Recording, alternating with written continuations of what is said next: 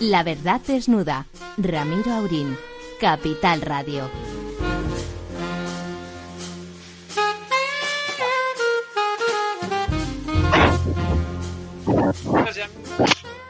Estamos, aquí estamos. eh, Hoy resulta, resulta que dicen un estudio, el estudio serológico que ha el gobierno de España, que solo el 5% de los españoles hemos pasado el contagio de una forma o de otra. Bueno, no, no es bueno poner en duda datos que figura que tienen una base técnica y operativa, pero no resulta fácil de, de creer. Pero bueno, vamos a, vamos a hacer como que sí. Don Ramón, profesor Tamames, Buenas noches, don Ramiro. ¿qué le ha parecido a usted ese dato? Es un dato, yo creo que provisional. También habría que ver cómo se ha hecho la muestra y qué, garan- y qué garantías tenemos, porque en esto de las muestras, a veces por ahorrar se toman eh, partes de la población para luego eh, propagar el- los resultados a lo que se llama el universo y los resultados son fatales. Incluso las llamadas muestras bayesianas con muy pocos elementos, pues son también peligrosas. En mi opinión, de todas formas, eh, ha habido poco contagio, eso es cierto, un 5%. Eh, si es verdad el dato, eh, resulta que no tenemos los anticuerpos, por lo menos declarados, el 95%, claro. Y eso es un poco lamentable, es el- la contramedida, yo creo, del confinamiento. Pero claro, el confinamiento a los grupos, sobre todo más eh, arriesgados, con mayor riesgo, pues es positivo. Y sobre todo, don Ramiro, a mí lo que me preocupa es que empieza a haber síntomas de recaída. Es decir, en Corea del Sur, en Hong Kong, en Rusia están aterrorizados que puede volver el virus donde parecía que se había marchado. Eso es lo terrible. Y estamos en pleno verano, o sea, estamos en temporada cálida, por lo menos. Con temperaturas todavía que el, el- el tope se dice que está en los 24 grados, que a partir de 24 ya el virus desaparece casi Bueno, por por arte de tanto, virus. hace menos, menos virulento porque en Cuba están a 40 y hay virus. O sea que simplemente. También hay virus, también, también, también. Don Lorenzo, ¿cómo estamos? ¿Qué tal? Buenas noches, eh, Ramiro. Pues sí, preocupado un poco por este por este informe que la verdad es que el dato no es nada positivo, un 5% es prácticamente nada. Es verdad que puede haber correcciones, no es un dato definitivo, pero en cualquier caso vamos a andar por niveles muy, muy bajos. Lo cual de alguna forma está indicando que no había tantos asintomáticos como se pensaba, sino que realmente es verdad que mucha gente con síntomas leves se han quedado en sus casas.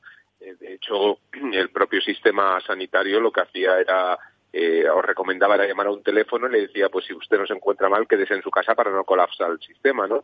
Pero Sí, parece siguen que siguen el... sí, ¿Cómo? Que siguen haciéndolo. Conozco a algún Sí, sí, infectado. que siguen haciéndolo. No, pero eh, que lo que quiero decir es que al final, pues parece ser que los, eh, la- el concepto de asintomático puede ser una fase inicial de la contaminación del virus, pero no parece que sea que haya un porcentaje, como se decía en su día, si el 70, el 80% podían ser asintomáticos, ¿no? Con lo cual, pues esto es preocupante porque efectivamente no hemos alcanzado ningún tipo de inmunidad, un 5% es prácticamente como nada, y esto implica pues que puede haber, eh, como decía eh, el querido profesor, pues eh, Gracias. brotes, eh, rebrotes que puedan surgir y que puedan venir con la misma virulencia, porque si hubiéramos tenido un 20%, por decir una cantidad que yo sinceramente pensaba que estaríamos entre un 15 y un 20, Yo, y yo, Pues, don sí. Lorenzo, creo que no estamos en el 5%, sino que están las muestras. eh, el, el profesor Tamames Sí, ha puesto, pero- ha puesto pero énfasis es- en una cosa importante y es la calidad de la muestra, la calidad del análisis, en algo Sí, como. pero al final son 60.000, eh, aunque se haya estratificado, etcétera, son 60.000 lo que se ha tenido hasta ahora, van a llegar a 90.000 y eh, es posible que no sea un 5, pero no vamos a tener un 15, seguro. Don, Lorenzo, que- que- la- el, el material que ha manejado el Ministerio ah, durante muchos meses era una porquería que fallaba el 30, 20, el 30, daba máximo un 30% de resultados de los auténticamente positivos. O- ojo, ¿eh? lamentablemente hay que decir ojo. En el universo de los futbolistas de primera división, es una muestra de 1.050 personas de, una media de 28 años, 27 años, resulta que el, el porcentaje de contagiados, y no van en metro, y no van en metro, es del 16%. Sí, ese, era un porcentaje, la verdad, más razonable, ¿no? Yo, yo, entendía que deberíamos estar entre el, entre el 15 y el 20. Pero y eso, eh, como lo han hecho con laboratorio, eh, como lo han hecho con laboratorio y como Dios manda, es completamente fiable. ¿Qué quiere que le diga? ¿Escéptico? Hombre, nos han dado motivos de sobra para ser escépticos. Don Argimino, Don Argimino, ¿cómo estamos en Nueva York? La, sensación es de que la cosa va para arriba, que está estabilizada, que es inestable, que el virus es anarquista. ¿Qué, percepción tienen ustedes desde allí? Buenas noches. Bueno, pues en Nueva York eh, estamos con la curva mucho más plana, mejorando. De estos últimos días ha habido en torno a 100 muertos diarios, que por supuesto es una cifra trágica, pero no es una cifra como los mil muertos diarios de principios de abril. Así que todo está mejorando, hospitalizaciones están bajando, eh, el número de muertes están bajando, el número de contagios están también eh, estabilizados, a pesar de que se hace más test, con lo cual si uno mezcla eh, el mayor número de pruebas con un nivel igual o menor de contagios, también es algo positivo. Dicho esto, la ciudad está por detrás en el Estado a nivel de, de su capacidad para reabrir, porque el Estado ha puesto como siete preámbulos, siete recomendaciones que cada región de Nueva York tiene que cumplir para iniciar su fase 1, digamos, de, reapertura. Y Nueva York solo cumple cuatro de siete, está en, en, la cola. Y además el Estado de Nueva York, como, como saben, pues está en la cola de Estados Unidos a nivel de, de castigo. Aquí de 100.000 personas, eh, 134 han fallecido de cada 100.000, ¿vale? Eh, luego está Nueva Jersey, que son 100 por cada 100.000, y luego ya los estados, por ejemplo California, son 7 de cada 100.000 y están muy, muy, muy por debajo. Así que intentando ver la luz al final del túnel, como se suele decir, pero yo creo que aún nos quedan semanas y no dos o tres meses de, de estar todavía viéndolas venir.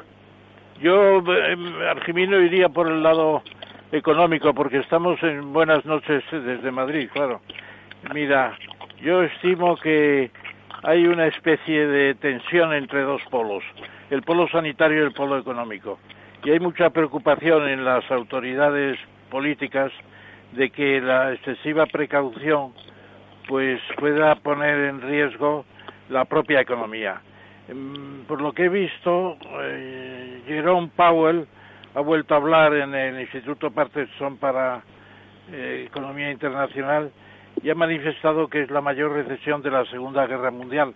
Yo estimo que es sobre 1939, porque en la guerra mundial no hubo recesión, sino todo lo contrario, un crecimiento enorme, sobre todo desde que entró en guerra Estados Unidos el año 41 en diciembre, después de Pearl Harbor. Supongo que se refiere a la caída de los años 38 y 39, todavía en plena depresión.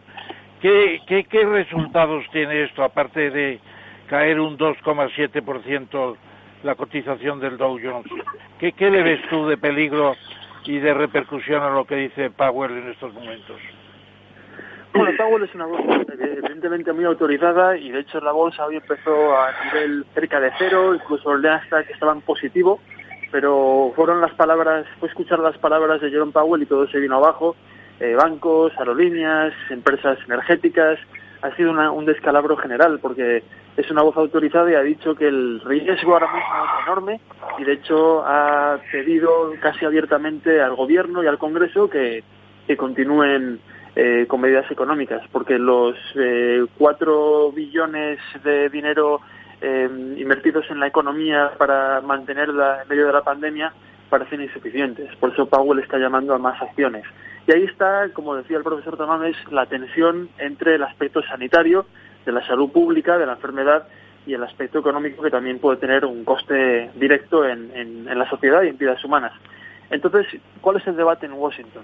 El debate también tiene dos polos. El polo demócrata, que apuesta por continuar inyectando dinero público en la economía de diferentes formas para ayudar a los ciudadanos, para ayudar a las empresas, y luego el polo republicano que ya ha metido mucho dinero en la economía, el republicano es el partido del poder obviamente, y que ya está siendo un poco más conservador y tiene miedo a continuar inyectando porque el déficit presupuestario este año va a llegar a los 4 billones de dólares, cuando la estimación hace tres meses era que llegaría al billón. Es decir, estamos hablando de la mayor proporción de deuda eh, de presupuestario desde la Segunda Guerra Mundial, con lo cual ya están preocupados. Entonces, ¿cuál es el otro método que proponen los republicanos? Pues en lugar de continuar inyectando dinero público en la economía, de diferentes formas, pues reabrir las economías. Entonces ahora el apoyo a la reapertura de las economías no solo se ha manifestado en palabras, sino que 45 estados ya están en proceso de reapertura. El presidente está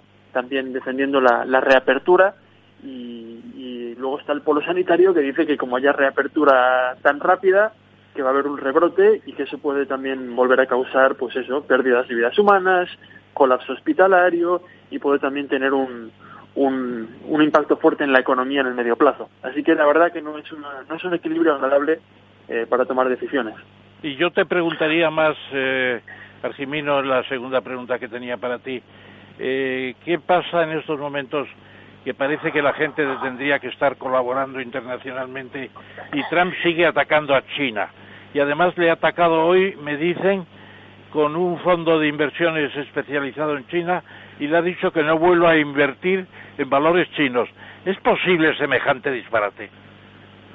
Bueno, Trump ha dicho hace un rato que ni, que ni siquiera 100 acuerdos comerciales compensarían lo que ha hecho China al mundo con el coronavirus. Bueno, pasan varias cosas. Hay recesiones económicas, de las que conocemos, la, Gran Depresión, la Gran Recesión de hace 10 años, pero también hay recesiones geopolíticas. Entonces el mundo eh, llega de haber pasado siete décadas eh, en un periodo, digamos, de bonanza geopolítica, con alianzas, con la ONU, con la Unión Europea, con esa especie de expansión de los acuerdos comerciales, con mayores contactos, em, por supuesto con sus tensiones también. Y ahora, desde hace cuatro o cinco años, con el populismo, las consecuencias sociales de la crisis y demás, parece que hay una, un cambio de ciclo y hay una recesión geopolítica. Entonces, en lugar de ver el proceso de acuerdos comerciales y de acuerdos políticos, vemos lo contrario. Y estamos viendo eh, a Estados Unidos, que sería antes el garante de ese orden mundial liberal, eh, dinamitando las relaciones eh, comerciales de todo tipo. ¿no? Ya lo hemos hablado muchas veces, el acuerdo climático de París fuera, el acuerdo con Irán fuera, el acuerdo del Tratado de Comercio con el Pacífico fuera, etcétera, etcétera. Entonces, en este contexto, Donald Trump pues está más enfrentado a China, que es el, el otro polo que va subiendo. Y luego añadimos que con el tema del coronavirus la opinión eh, pública americana se ha vuelto más desconfiada hacia China. China ha tenido está digamos empeorando su imagen en el público americano y tanto Trump como su rival Joe Biden lo han percibido y por eso están los dos haciendo campaña con China en la boca todo el día. A ver quién es más duro, a ver quién es el sheriff más duro contra China de cara a las elecciones.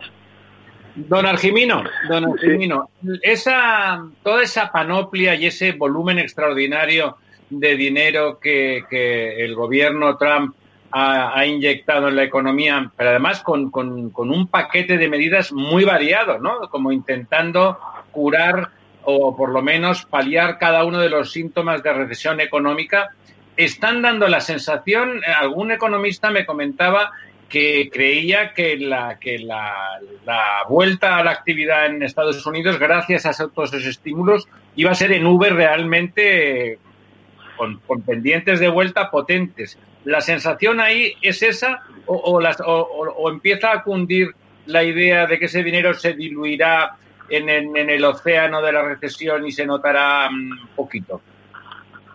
Es curioso porque las élites, digamos, los economistas, las agencias, los bancos, eh, tienden a ser más pesimistas. Eh, obviamente la variedad de opiniones es enorme. Hay gente que habla de, esa recuperación en forma de V, otra gente habla de recuperación en forma de, ¿no? Como decíamos aquí, eh, signo de Nike. O, V asimétrica, con una rama descendente muy, muy lenta. Sí. Exactamente, pero vemos que, en las instituciones económicas, bancos, gobiernos, las predicciones son mucho más negativas que lo que se percibe a pie de calle. Ha aparecido una encuesta hace dos días que dice que 8 de cada 10 norteamericanos, 8 de cada 10 eh, piensan que van a recuperar su empleo en los próximos seis meses. Entonces vemos una especie de discrepancia entre el pesimismo de los economistas y de la gente, digamos, entendida y el optimismo en la calle. En la calle a lo mejor hay todavía un, una especie de shock, un proceso de shock en el que la gente no acaba de creerse lo que ha pasado y de la misma forma en la que uno ha perdido su empleo en 24 horas, pues confía en que lo vuelva a recuperar y que todo vuelva a la, a la normalidad. Entonces, bueno, veremos. ojalá la gente de la calle tenga razón en este caso. Lorenzo. Argimino, sí, Argimino.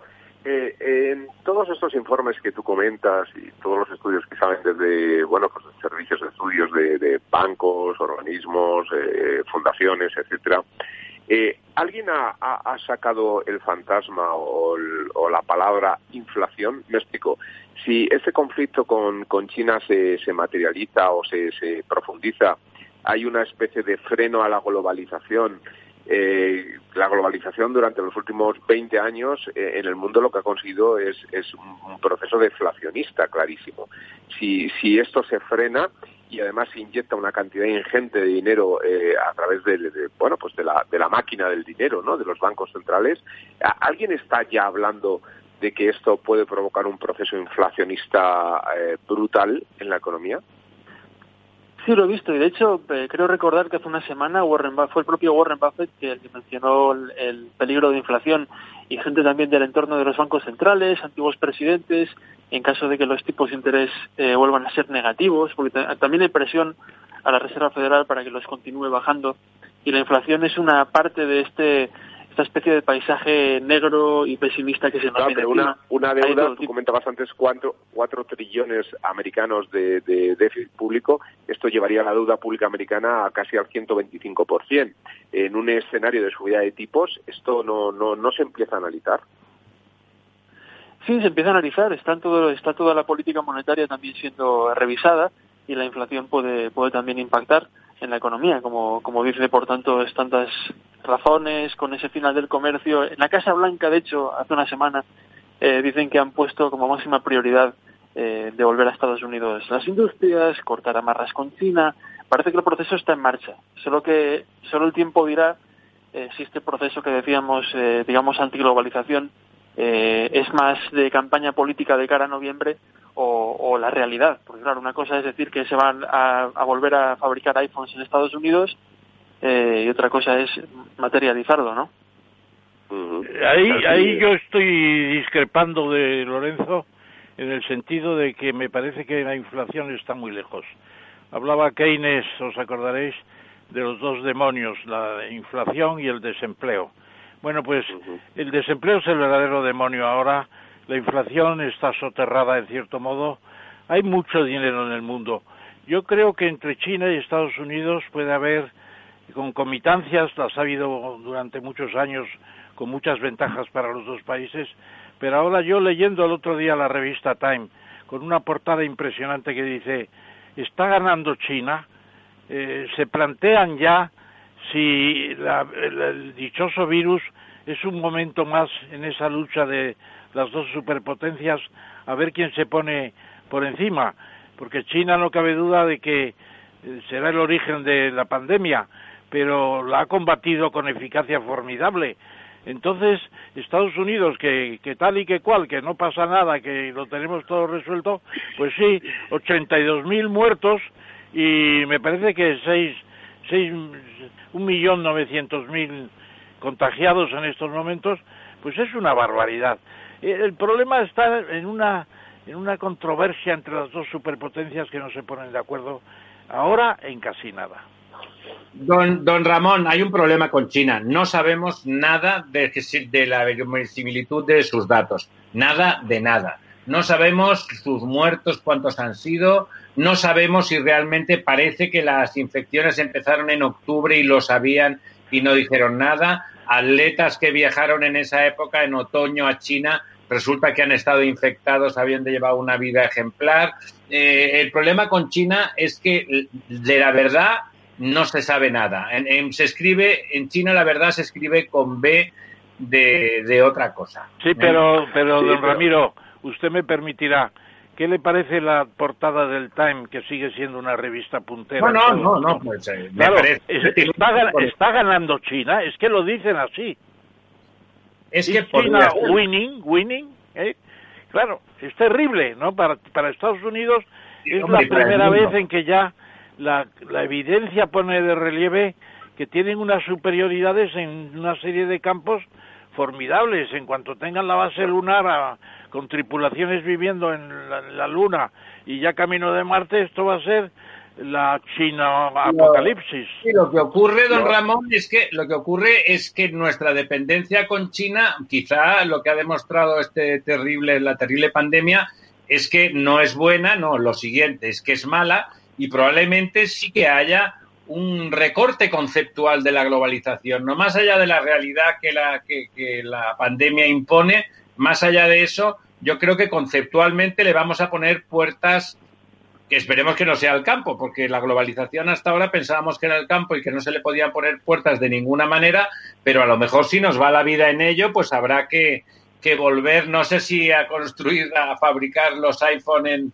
en Estados Unidos, pero sí a tener muchas industrias básicas estratégicas afincadas en nuestros países y eso generaría una cierta onda de control de la globalización y limitaría el poder omnímodo que va ganando China, ¿no? Bueno, ese es el tremendo problema, sí, evidentemente.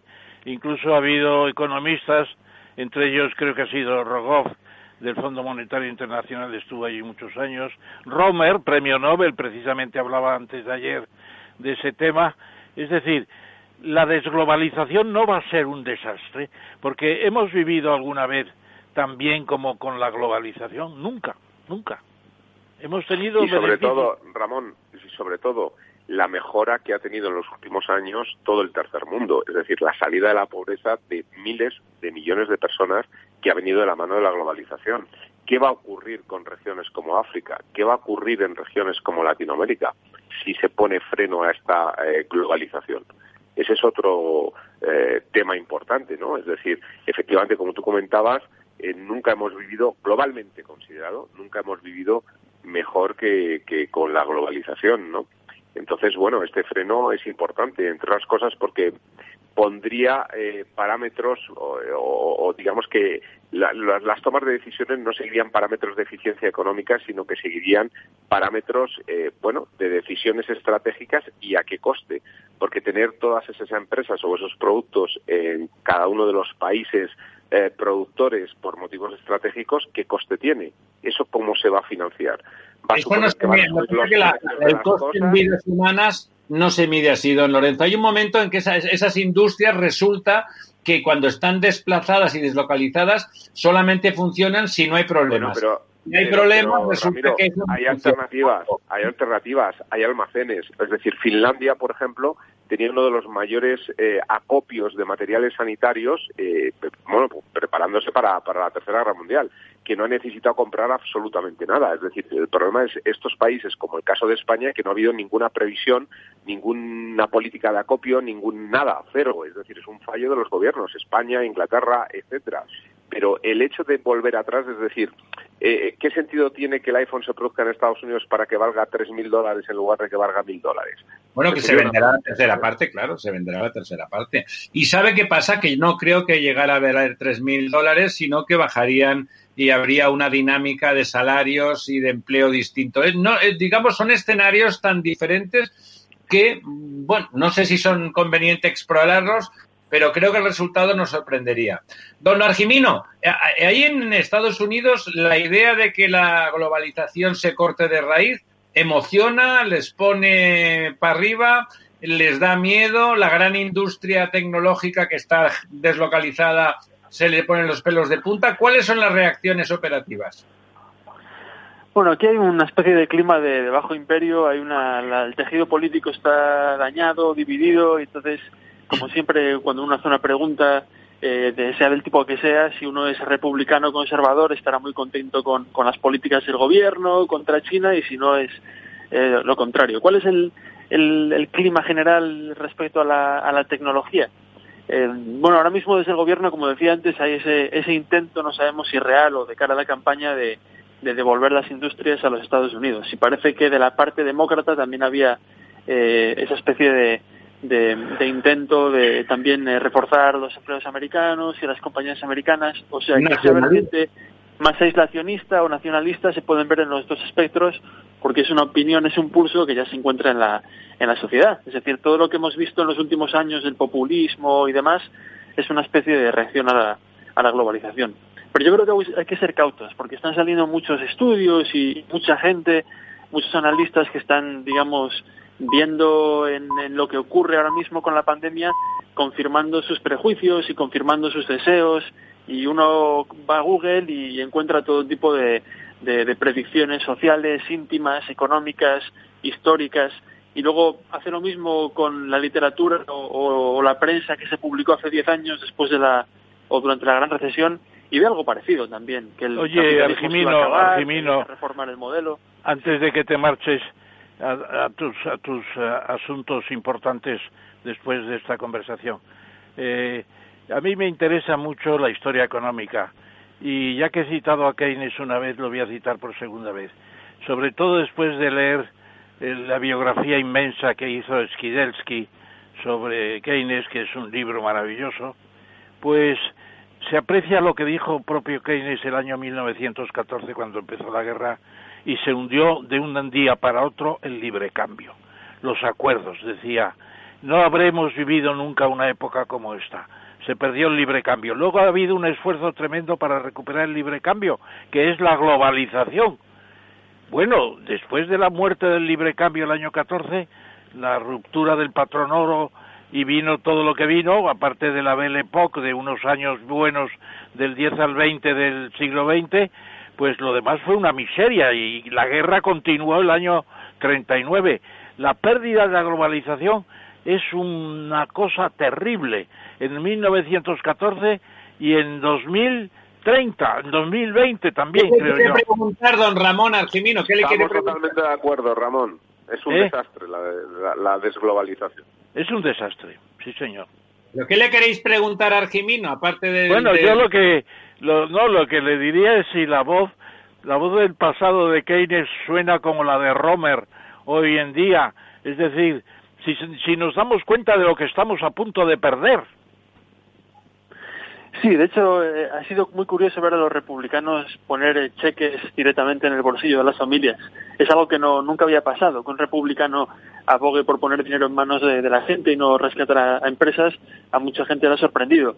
Y lo que es curioso es que, también lo decíamos hace un, tiempo, que los republicanos eh, se han negado a utilizar, a la hora de pasar estas leyes, de aprobar estas leyes de ayuda, se han negado a utilizar la palabra estímulo que es una palabra muy keynesiana, que es una palabra que recuperó Barack Obama hace eso, en 2009, la palabra estímulo para rescatar la industria del automóvil, los bancos, para ayudar a la gente, se han negado en redondo. Y mientras los demócratas han dicho estímulo, estímulo, estímulo, los republicanos han dicho paquete de alivio, paquete de alivio. Porque los republicanos son muy inteligentes, son más que los demócratas más hábiles a la hora de manejar el marketing y los valores. Y cuando un republicano se niega a utilizar una palabra, eh, son muy disciplinados. Y yo creo que el espectro de Keynes, aunque está presente en la práctica con los planes de ayuda en una situación eh, tan peligrosa como esta, tan de catástrofe, aunque su espíritu esté vivo en la práctica, el, espíritu ideológico con un gobierno republicano eh, se ha quedado en segundo plano. Argimino, antes de que te vayas, ¿podría ser una cosa que estaba leyendo, sorprendido, debo decir, estos días, de, tasas de, de RPF, de impuestos sobre la renta de las personas fijas del trabajo negativas, o sea que en función que, que a trabajadores con sueldos bajos pero trabajando el gobierno se pudiera llegar a plantear estimularlos para que consumieran más y mejor con impuestos negativos? Sí, no lo he visto. No he visto que quizás sea una de las medidas que se estén ahora mismo barajando, porque el Congreso está, como decíamos, barajando otras posibles medidas los republicanos son más tímidos por ese miedo al presupuesto, eh, al presupuestario, y los demócratas están, están por eso. Y yo creo que, el, que la imaginación que estamos viendo económica en estos momentos es muy interesante, aunque solo sea para, para discutir. Eso no lo había visto en concreto, lo de los impuestos negativos. Para especular. Bueno, don Argemino, le dejamos que vuelva usted con su Constantín y con su señora esposa, porque me imagino que está usted en casa, por supuesto, eh, guardándose de los embates del maldito virus. Buenas Muy noches, Muchas gracias. Hasta la próxima. Buenas noches. Buenas noches. La verdad desnuda con Ramiro Aurín. ¿Cómo innovar en nuestra empresa? ¿Cómo desarrollar nuevas ideas? ¿Cómo adoptar el mundo digital? Nosotros no tenemos las respuestas a esas preguntas, pero sí que te vamos a mostrar el camino para que las encuentres. De lunes a jueves a las seis y media de la tarde, After Work, en Capital Radio, con Eduardo Castillo. Esto te estás perdiendo si no escuchas a Luis Vicente Muñoz en Capital, La Bolsa y la Vida. En una crisis que se ha llegado a decir que es una guerra, lo que tienes que tener es animado a tu ejército y el ejército son las empresas. José Luis Bonet, presidente de la Cámara de Comercio de España. No te confundas. Capital, La Bolsa y la Vida con Luis Vicente Muñoz, el original.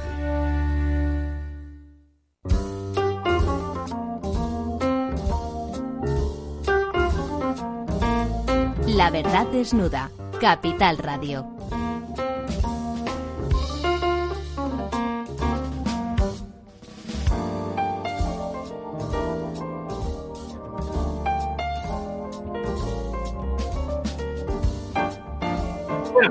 Aquí estamos de vuelta con nuestro primer invitado de esta noche, porque a Jimino ya no se le puede considerar invitado, sino parte habitual de la mesa. Y tenemos en la línea que estamos siguiendo estas últimas semanas, pues a un doctor en medicina eh, que con el que comentar estas inquietudes que, decíamos al principio del programa y que ahora a él le podremos consultar de forma más fehaciente. Eh, don Manuel, don Manuel de la Peña.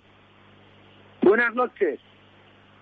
Don Manuel de la Peña, doctor en medicina, que si quiere don Ramón, que le gusta hacer de introductor de embajadores, le dejamos que introduzca con tal de que después me devuelva la palabra con el doctor. Don Ramón. Sí, señor, además se lo voy a devolver rápido porque vamos de tiempo un poco cogidos. El doctor Manuel de la Peña es el presidente del Instituto Europeo de Salud y Bienestar Social, que es una entidad que se creó en 1996 con una estupenda, digamos, relación con la Unión Europea.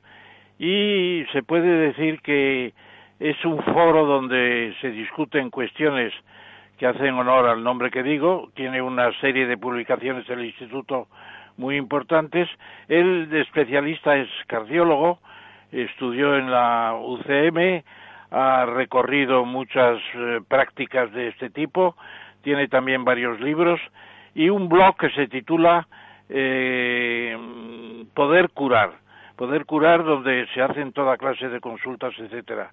Querido Manuel, yo creo que puedes hacer una intervención inicial según agradece nuestro moderador, nuestro director, sobre el tema de si está controlado o no el virus en general y en España o estamos todavía en las incertidumbres. Muchas gracias, prof, profesor Tamames, muchas gracias por vuestra invitación a participar en este programa. Yo creo que hoy es un día de satisfacción porque efectivamente la pandemia sí está más controlada en España y los resultados son buenos en relación a las medidas que se han realizado de confinamiento. Ha sido un sacrificio enorme para los ciudadanos, pero gracias al confinamiento hoy podemos afirmar que en España sí esta pandemia está controlada. También ya sabemos hoy un dato muy importante y es que el Ministerio de Sanidad hoy ha presentado unos resultados donde eh, el 5% de la población española, es decir, 2.600.000 ciudadanos, han superado el virus, ya lo han pasado y están inmunizados y protegidos contra una futura pandemia. Don Manuel, ¿no le parecen, hablando de ese estudio, que es de lo que hablábamos al principio del programa, ¿no le parece extraordinariamente bajo el nivel de que da ese estudio de, contagios previos, de, de inmunizados? Vamos a ver, en este estudio sí hay un dato muy importante y es el primero, es que un 26% de las personas que han pasado el virus lo han pasado de manera asintomática, es decir, contagiaban sin sufrir ni padecer la enfermedad, sino de una manera asintomática, infectados. Eso evidentemente no deja de ser una preocupación. Y la otra preocupación que sí es real es que para que una población se considere protegida e inmunizada contra una pandemia, tiene que estar al menos el 70% de la población inmunizada. Y en España solo tenemos a un 5%, un 5% que varía dependiendo de eh, cada comunidad autónoma. En Madrid tenemos a un 15% que lo ha superado, mientras en, unas, en otras comunidades como en Andalucía solo lo han superado el 5%. Quiere decir esto que no tenemos todavía una inmunidad de grupo que nos proteja para una, un próximo brote que parece ser que se puede que puede ocurrir en el próximo otoño. Ese, ese brote puede venir con la virulencia y nunca mejor dicho de lo que ha sido desde el mes de enero febrero o sería ya atenuado y no necesitaría de tanta eh, digamos defensa del sistema nacional de salud bueno, aquí hay dos aspectos muy importantes sobre la virulencia. Yo creo que ese virus va a venir más atenuado porque el virus, a, medida que va pasando de persona a persona, ese virus se va teóricamente se va atenuando y será menos virulento, ¿no? Será menos virulento. Por otro lado, así como hasta ahora se han hecho muchos experimentos con muchos medicamentos y con muchos tratamientos, ya hay una gran experiencia acumulada en estos meses y tenemos un abordaje terapéutico más rápido, más precoz y además podemos conocer de una manera inmediata a través de test masivos que son esenciales, toda la población se, debería hacer test y con test masivos para identificar rápidamente a las personas infectadas y aislarlas, tenemos una mayor experiencia que no teníamos antes y tenemos un gran sistema sanitario que no tienen otros países. Con lo cual, creo que tenemos unos mecanismos de defensa más potentes que hace unos meses que nos ha pillado totalmente desprevenidos y desprovistos de los recursos de protección. ¿Cuáles serían, en su opinión, esos eh, procesos, protocolos eh, terapéuticos que empiezan a funcionar y que empiezan a ser más eficaces en relación al tratamiento de las personas contagiadas? Bueno, los fármacos, los fármacos. Los, los fármacos hay distintos tipos de fármacos. El fármaco más utilizado mundialmente es la hidrocloroquina, que es un antimalárico que va que, se ha demostrado que cura y que va muy bien porque lo que hace es impedir que el virus penetre en la célula. Es un fármaco que ha dado buenos resultados. Después se están experimentando con otro tipo de antivirales. El antiviral, bajo mi opinión, mío favorito es el de los japoneses, que es el Avigan. Es un antiviral que ha funcionado muy bien en los virus como la influenza y después el antiviral, otro antiviral que se ha utilizado en la hepatitis C y aquí está yendo muy bien, se llama el ribavirin. Y con gran acierto el ejército español ha dado la orden a la farmacia militar para que fabriquen el ribavirin de una manera masiva. Y ya lo están fabricando y lo tendremos a disposición en pocos meses. Con lo cual, en esa segunda oleada que, va, que yo creo que puede venir, creo que tendremos fármacos y estaremos más preparados para afrontarla. Don Manuel, entonces, eh, ese antivirus que comentaba usted es tan fácil, entre comillas, de fabricar que en la propia farmacia del ejército se puede plantear la producción masiva. Bueno, se puede plantear, no, ya se ha planteado y de hecho se ha aprobado. Esto lo ha anunciado el, jefe del Estado Mayor y es público y, y, ya se ha dado la orden. Lo que no puedo saber es en qué momento estará a disposición de los ciudadanos porque son principios activos que evidentemente eh, es necesario fabricarlos, ¿no? O sea, los fármacos se utilizan principios activos y la farmacia militar tiene capacidad para fabricar. Y la, no, lo digo por la facilidad, en el, sentido de que una farmacia, aunque sea eficiente, pero que no es una gran industria farmacéutica, se pueda plantear, entre comillas, sin problemas, la fabricación del fármaco, bueno, pues eh, anima a pensar que, que, se puede tener disponible con, con gran facilidad ese, ese retrovirus, ¿no? O ese antiviral. Sí, bueno, eh, eh, en ello están, ¿no? Y, se da por hecho que lo van a tener, sobre todo para la segunda ola, ¿no? Para la segunda, si llega esa segunda ola. Están en ah. ello, de hecho han dado la orden. Yo le, haría, le haría una pregunta al doctor, eh, muy médica, con base en lo que es mi afición por la medicina desde que empecé a estudiarla hace muchos años y lo dejé enseguida. Pero estoy leyendo el libro de Bill Bryson, El cuerpo humano, y me está volviendo la vocación de antaño. Entonces mi pregunta es, los trastornos son fundamentalmente dos, me parece. Uno son los pulmones que se encharcan, por así decirlo, o se obturan los se obturan los alveolos y el segundo que es ya tu especialidad de, cardio, de cardioterapeuta, digamos, mi pregunta es, hay mucho peligro de trombosis. Eh, ¿Las muertes que ha habido han sido muchas de trombosis o más bien pulmonares?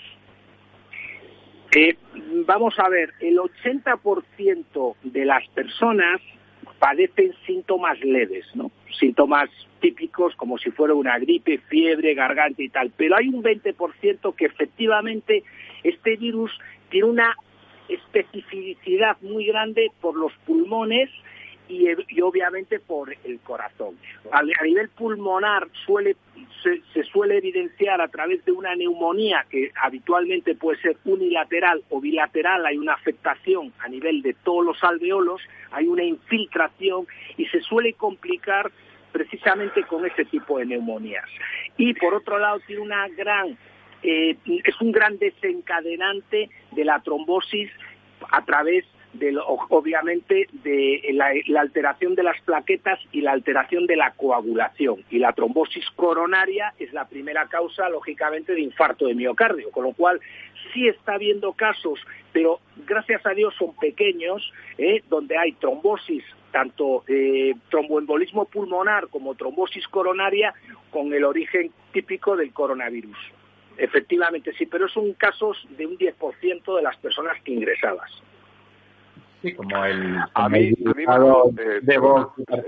Perdón, Manuel, digo Manuel. Eh, venga. Sí, eh, Manuel, a mí me gustaría hacerte una pregunta. Tú comentabas antes que, bueno, pues parece ser que mm, conceptualmente o lo habitual en este tipo de virus es que vayan perdiendo fuerza según pasan de persona a persona. Sin embargo, si vemos la evolución en el tiempo de lo que ha sido la, la, corta evolución, la poca experiencia que tenemos en el tiempo, en Asia Europa y América ahora, por eh, América me refiero a Estados Unidos, parece como si el virus hubiera cobrado fuerza, o al menos el, número de víctimas, eh, la agresividad del virus, y de hecho hay incluso estudios que, que hablan de que podría haber diferencias de hasta 270 veces más potentes eh, en, unas, en unos lugares que en otros, ¿no? Entonces, ¿existe la posibilidad, o ha habido otros ejemplos donde el virus, en lugar de irse atenuando, que sería lo habitual, cobre fuerza con el tiempo? Sí, pero va a depender mucho de la capacidad de mutación, que como cualquier virus la tiene, ¿no? Son pequeños cambios y pequeñas transformaciones que hace el virus, ¿eh? adaptándose al huésped, para precisamente aumentar o, disminuir su virulencia. La tendencia es a disminuir, pero evidentemente pueden, pueden circular distintos tipos de cepas y hay cepas más virulentas y cepas menos virulentas y eso tal vez es lo que está ocurriendo en la población. En estos momentos. Se conoce ya la secuencia genómica de este virus, precisamente el contenido de RNA que vosotros mencionabais, ese contenido es lo que le da ese aspecto tan contagioso y tan resistente, pero afortunadamente sospechamos, porque claro, es un virus desconocido, que conocemos de momento bastantes cosas, pero hay otras muchas que las desconocemos y esta capacidad de virulencia creemos que va a disminuir, pero al final habrá dos cepas o más cepas y, si te toca una cepa virulenta, evidentemente. Por eso creo que en esas estadísticas que manejamos del 20% con síntomas graves y el 80% leves, pues puede deberse a dos, a dos tipos de cepas diferentes. Y una, una pregunta, Manuel, venga. Una pregunta que, que hacemos a los especialistas médicos que van pasando eh, es la siguiente. ¿Qué pasa con la vacuna? Ya sabemos que se está investigando en todo el mundo. En España creo que la investigación va muy deprisa, pero decían que no tienen dinero suficiente y que se están haciendo las pruebas con ratones, aunque sean genéticamente modificados, que aceleran los resultados. Sin embargo, necesitarían eh, primates, simios, monos vulgarmente dicho, pero no hay dinero para los monos. A mí en cierto modo me alegra por los pobres monos. Pero lo que sí te pregunto es, ¿está a la vista la gran vacuna? Después de hablar con el doctor Tamames Don Santiago la semana pasada, yo me enteré por otro conducto que él se refería a la vacuna de Johnson Johnson, del culito de los niños, de la suavidad de los niños, los aceites para la piel, etcétera. ¿Sabes algo de Johnson Johnson? Johnson Johnson tiene la, vacuna preparada y muy lista para sacar ahora muy pronto en el mercado. Es decir, estamos hablando de que hay una carrera enorme, eh, no solo de Johnson Johnson, que la tiene lista, sino hay otros países como Oxford, que tiene la Universidad de Oxford, la tiene la vacuna preparada, la tiene preparada China, pero cuando hablo de preparada, fíjate Ramón lo que me estás preguntando, profesor Tamames, que la semana pasada han empezado en Oxford ensayos clínicos en humanos, es decir, a humanos ya le están poniendo vacunas a voluntarios entre 15 y 65 años, ya le están poniendo la vacuna, es un ensayo clínico. En, en China ya están experimentando desde el mes de marzo con dos tipos de vacunas diferentes que se están elaborando a través de ingeniería genética y ya están en una fase 2 más avanzados. Y en Israel se han anticipado todavía más porque llevan cuatro años trabajando en, sobre todo en una vacuna que la puedan personalizar para distintos tipos de virus. Llevan cuatro años y como ya estaban trabajando en otros virus, la van a personalizar para esto. Y por supuesto los alemanes, ya no sé si sabréis que le acaban de dar ayer precisamente la Unión Europea 80 millones al laboratorio más potente biotecnológico alemán para la vacuna, para que aceleren el proceso. En una palabra, si antiguamente tardábamos de 5 a 15 años como Pasteur en sacar una vacuna, en, este caso podemos tener una vacuna en 18 meses. Pero lo más importante y por lo que yo estoy muy optimista es que hoy, a día de hoy, ya se están haciendo ensayos con humanos desde el mes de marzo. Eso, don Manuel, ¿en qué se concretaría? ¿A principios de año 2021 podríamos tener la vacuna sin ser excesivamente optimistas? Mira, eh, yo creo que sí. O sea, yo creo que sí porque mm, va a depender de una cosa mm, que es tan importante como tenerla. Es, primero, que hay en el mundo 70 candidatos a vacunas. Segundo, la regulación para que puedas poner una vacuna en humanos no es la misma la regulación, es decir, el proceso burocrático no es el mismo en China, que es muy flexible, que en Estados Unidos, que es muy riguroso. ¿vale? Entonces, ahora marcar un tiempo, lo, lo, normal es que todo el mundo te diga 18 meses, que a lo mejor en 18 meses la tengamos, pero yo que soy bastante optimista y veo ensayos avanzados en fase 2, yo creo que estoy de acuerdo contigo, que en enero se podría tener, y, y a lo mejor tal vez antes, pero va a depender de los gobiernos, de la regulación y del riesgo que quieran asumir con la población a nivel de protocolos, de disminuir en una palabra los tiempos de los ensayos clínicos. Buena noticia, sí, señor.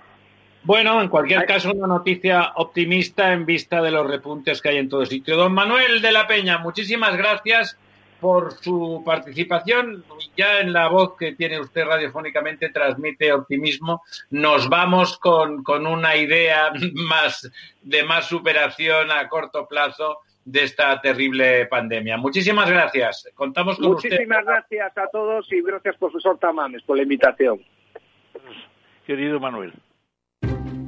Inversión inmobiliaria acompaña al mercado inmobiliario en este nuevo ciclo. Todos los jueves de 10.30 a 13 horas, el inversor encontrará las claves para realizar su mejor inversión. La mañana de los jueves en Capital Radio tomamos el pulso al sector inmobiliario. Noticias, análisis de mercado y debates donde los protagonistas del sector podrán contar en primera persona los retos a los que se enfrenta el ladrillo. Inversión inmobiliaria pone la voz al sector inmobiliario.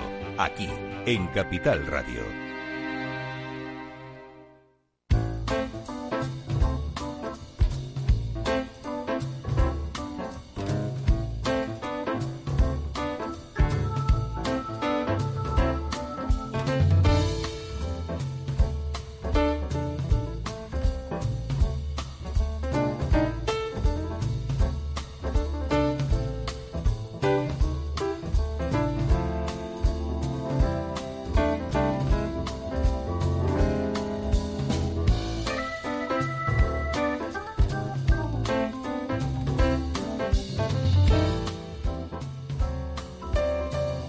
Verdad desnuda. Ramiro Aurín. Capital Radio. estamos de vuelta mientras se incorpora telefónicamente, ya saben, las cosas de no ver a, nuestros compañeros en el estudio, como cuando las cosas están normales, pues eh, estamos esperando que eh, se incorpore telefónicamente don Rubén García Quismondo Pereda, socio de Coavala, eh, pero todavía no está, por lo tanto, bueno, es verdad que nos ha dejado un regusto don Manuel de la Peña mm, como optimista, ¿no? Usted, don Lorenzo, que es quizá el más hipocondríaco de los tres, ¿qué, le ha parecido? ¿Se ha quedado con mejor cuerpo o no se fía?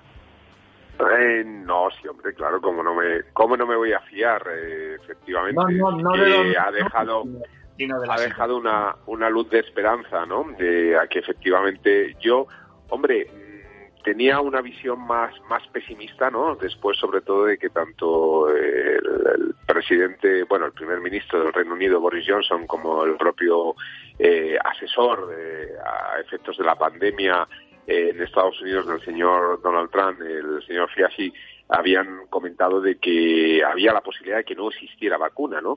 Y de hecho ya hay voces diciendo que, ojo, que a lo mejor no existe la vacuna.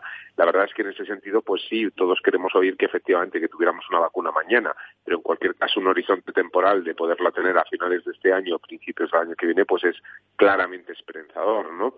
Y bueno, pues eh, un poco eh, a, vueltas con los datos, como comentamos al principio, de ese 5%, de si realmente, bueno, es real o no, es creíble o no, y que en cualquier caso, pues nos está exponiendo como sociedad eh, a esta segunda eh, vuelta o brote o oleada o como lo queramos llamar, que bueno, pues eh, puede ser un otoño un otoño difícil, ¿no? Bueno, parece que, que, ya tenemos al aparato a nuestro próximo invitado, don Rubén García Quismondo Pereda. Don Rubén, ¿está usted ahí? Sí, estoy aquí. Buenas noches. Estoy aquí. Pues buenas noches e invito, como siempre, a nuestro profesor don Ramón Tamames a que haga la semblanza de, de este abogado, socio director en, en Coavala, el despacho Coavala. Pues exactamente, don Rubén García Quismondo Pereda, que nos conocimos eh, hace tiempo ya en las tertulias mañaneras de Capital Radio con Luis Vicente Muñoz, que es el Ramiro Aurín de la mañana en Capital, y tenemos una amistad incipiente pero buena, y él es eh, economista, máster en Derecho Europeo y también en Economía Informática y ha hecho un doctorado en la Universidad de San Pablo, está preparando la tesis doctoral, etcétera, los cursos ha hecho y es un experto en internacionalización de empresas, ha trabajado mucho con el lejano oriente que se decía antes, o sea, China y los países de la orilla asiática del Pacífico, y ha participado en bastantes foros y tiene bastantes artículos y dirige como socio director Coavala abogados y economistas. Eh, se le pueden plantear muchas cosas a, a don Rubén, pero yo empezaría por una sobre la que ha publicado artículos importantes últimamente, que son los concursos de acreedores. Él dice que puede estar la cifra de los que se van a producir como consecuencia de la pandemia económica entre 60.000 y 100.000 en España. ¿Es esa cifra posible, don Rubén? Le pregunto ya por primera. Bueno, eh, don Ramón, muchas gracias por la introducción y don Ramiro y don Lorenzo por darme la oportunidad de hablar. Sí, es posible, sí es posible porque además España es un país en el que, digamos, la cultura de reestructuración, de insolvencia, del concurso de acreedores eh, está muy estigmatizada. Siempre lo está en todos los países, pero aquí más. 60 o 100 mil son muy posibles porque, por ejemplo, por dar un dato, en el Reino Unido en la última gran recesión del año 2008 al 2012 se hicieron más de 600.000 concursos, casi un poco menos, de persona natural. Quiere decir que España eh, hace 2.000, 3.000 al año, por supuesto, sí. Con la situación de depresión en la que nos, nos hemos metido ya de lleno, perfectamente es posible que haya 60, 100.000 cierres de empresas. Yo creo que habrá no menos de 200 y muchos mil, quizá 300.000, de los cuales muchos serán simplemente cierres ordenados, es decir, pago todo, cierro y, me voy, otros desordenados, hecho el cierre así por decirlo de alguna manera y salgo corriendo, y otros que acabarán en, los, en, juzgados de lo mercantil y lo que estamos intentando es que precisamente eviten ir al juzgado de lo mercantil no porque en el juzgado de lo mercantil no sea el lugar donde tramitar un concurso, sino porque en España, desgraciadamente, una vez que uno se declara en concurso de acreedores,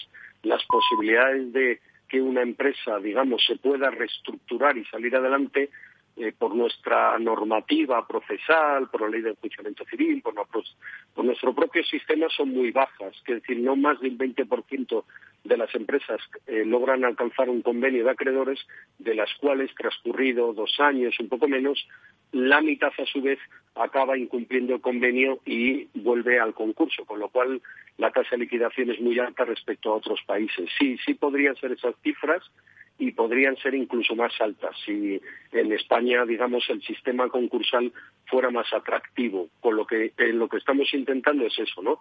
Digamos un poco los profesionales, el Consejo General, el propio gobierno, los colegios de abogados, de economistas, las personas que nos dedicamos es intenta reestructurar fuera del juzgado, intenta alcanzar acuerdos. La ley concursal española en ese sentido es bastante moderna y permite lo que sería en Estados Unidos un Chapter 11, digamos, eh, el llegar un acuerdo de refinanciación o, digamos, un acuerdo extrajudicial de pagos, incluso luego protegerle, o simplemente un acuerdo privado entre partes en el cual yo alcanzo un acuerdo con mis principales acreedores para, eh, digamos, el repago de la deuda. El problema español se centra fundamentalmente en nuestra normativa laboral, que es una normativa decimonónica, que llevamos eh, décadas criticándola y que impide la flexibilidad incluso ahora con este gobierno es todavía peor porque nos lo van empeorando, nos van haciendo cada vez más difícil, digamos, la reestructuración por la obligación de sostener el empleo, por el coste que lleva asociado en cuanto a cotización de la seguridad social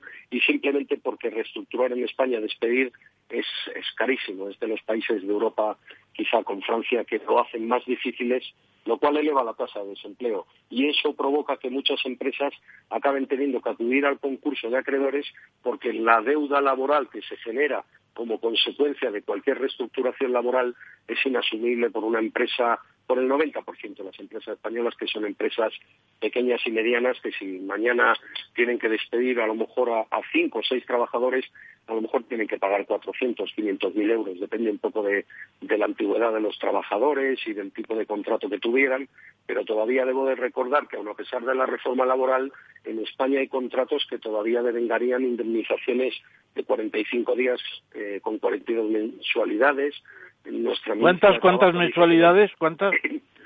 Lo normal, digamos, Ramón, eh, por causas económicas, organizativas, técnicas o de producción, que es muy difícil, sería un año a 20 días por año trabajado. Si el despido se declarara improcedente, 33 días por año trabajando con el límite de dos anualidades. Si el contrato fuera anterior a la reforma laboral y se considerara ese despido como improcedente, podríamos llegar a tres años y medio de indemnización con 45 días por año trabajado, con un riesgo además de que nos declararan ese despido nulo y eso provocaría, digamos, el devengo de salarios de tramitación. O sea, podemos ver que un trabajador a lo mejor de 30, 40 mil euros, su indemnización, aunque la gente no lo crea, podría llegar a ser de 180, 190 mil euros. Yo lo he visto en muchas ocasiones, eso lo cual hace que una empresa completa es, imposible para un empresario pequeño y mediano que lo que tiene es una tienda o una pequeña fábrica o, eh, digamos, realizar, con lo cual acaba teniendo que ir a concurso y además lo que provoca es que una vez que creamos desempleo, yo os he estado oyendo hablar antes de Estados Unidos, yo sí soy de los que creo que Estados Unidos va a ir muy en V o bastante en V y sin embargo España va a ir a una L y luego si acaso irá a una U porque nuestra recuperación del mercado laboral es, eh, es lenta, tediosa, dificilísima. Pensar que cuando todo esto comienza no habíamos recuperado nuestra eh, tasa de desempleo del 2018, que tampoco era ninguna bonanza, era un ocho y pico por ciento, la mínima que tuvimos, digamos, y estábamos en un 13,4, 13,5 cuando empezó el coronavirus. Nos vamos a ir un 21, 22 al final del año y nos va a costar, Dios se ayuda, a volver a bajarla precisamente porque el empresario lo que aprende con las crisis es que no debe de contratar no debe de contratar indefinido, debe de intentar evitar tener trabajadores, porque al final lo que le ocurrirá es que él se hundirá cuando esos trabajadores, digamos, tengan que ser eh, reestructurados en Estados Unidos, no es así. En el Reino Unido no es así. En Alemania ni siquiera. Bueno, bueno, verás, es lo que dice el profesor Sagaradoy, especialista en Derecho del Trabajo, que a lo mejor nos está escuchando. Dice, eh, casarte con un empleado está muy bien, lo malo es el divorcio. Ahí está, sí, sí. En España el casamiento es fácil, el divorcio es muy oneroso, muy caro. Bueno, a ver, Ramiro, Ramiro, venga. Ha dicho, ha dicho usted un par de cosas eh, interesantes como, como preámbulo, hablando del Reino Unido, ¿no? De los millones de, de, concursos a, a título personal que aquí en España fue como una innovación que en la práctica ha funcionado poco porque los jugados han tardado mucho y muchos de ellos no diré que se han resistido, pero han encontrado problemas procedimentales y no, al no haber cultura ni jurisprudencia al respecto, han funcionado relativamente poco, ¿no? Todo eso que estaba pendiente, de hecho, había, había concursos, sigue habiendo muchos concursos personales de la anterior crisis, de la gran recesión que le gusta llamar a, al profesor Tamames, pendientes de resolución. Con todo lo que se nos viene encima, lo que, lo que está pendiente del pasado, eso se va a quedar en el limbo de los justos, se va a agilizar. ¿Cree usted que puede haber un gran pacto social nuevo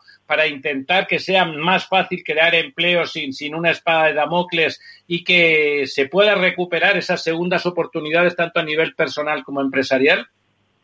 Bueno, eh, a mí me gustaría, eh, me gustaría mucho decirle que sí, pero sinceramente no lo creo. Lo que acabamos de aprobar es el texto refundido de la ley concursal, por lo tanto es una ley como la anterior, pero bueno, sistematizada, refundida.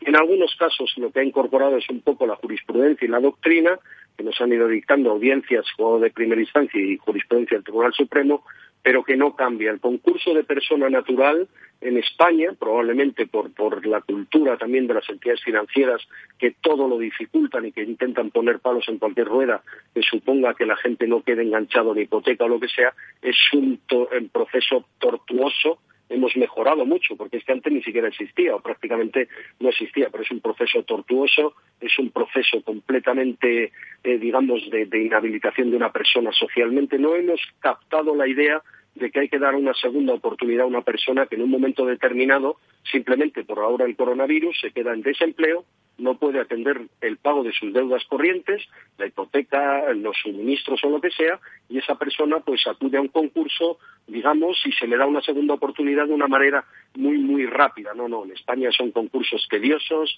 si es en un juzgado aquello puede tardar un año, dos, tres, o lo que sea, comienzan con una mediación en la que ninguna entidad financiera acude y prácticamente nadie media, los mediadores no cobran, digamos, o sea, está todo pensado para que no tenga éxito.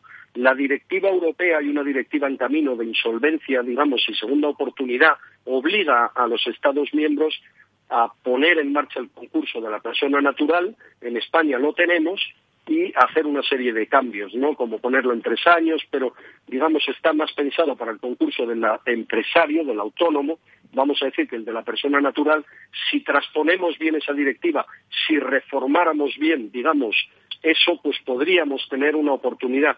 Lo que ocurre en España es que el, sistema fomenta la economía sumergida. Si yo me declaro en concurso, como al final voy a, me va a costar mucho obtener lo que se llama el beneficio de la exoneración del pasivo insatisfecho, lo que voy a hacer al final es poner las cosas a nombre de otras personas, intentar sobrevivir o sobrevivir en la economía sumergida. Seguimos siendo un poco decimonónicos, ¿no? Con una mentalidad eh, digamos, yo recuerdo hace poco, hablando con la Superintendencia de Chile, que tiene uno de los derechos concursales más modernos del mundo, aunque no, no nos pueda parecer, y ellos, lógicamente, la idea es esa. Ellos estaban hasta preocupados del éxito que tiene, ¿no? Y yo le decía a, uno de los responsables, digo, eso jamás puede ser una preocupación, nos podéis preocupar del dinero, pero de recuperar a personas para que vuelvan a la sociedad a seguir produciendo, a seguir trabajando, eso nunca preocuparos. Lo que puede preocupar, y eso lo entiendo, es el coste que tiene, ajustar, intentar que la persona que no sea de buena fe no tenga esa oportunidad,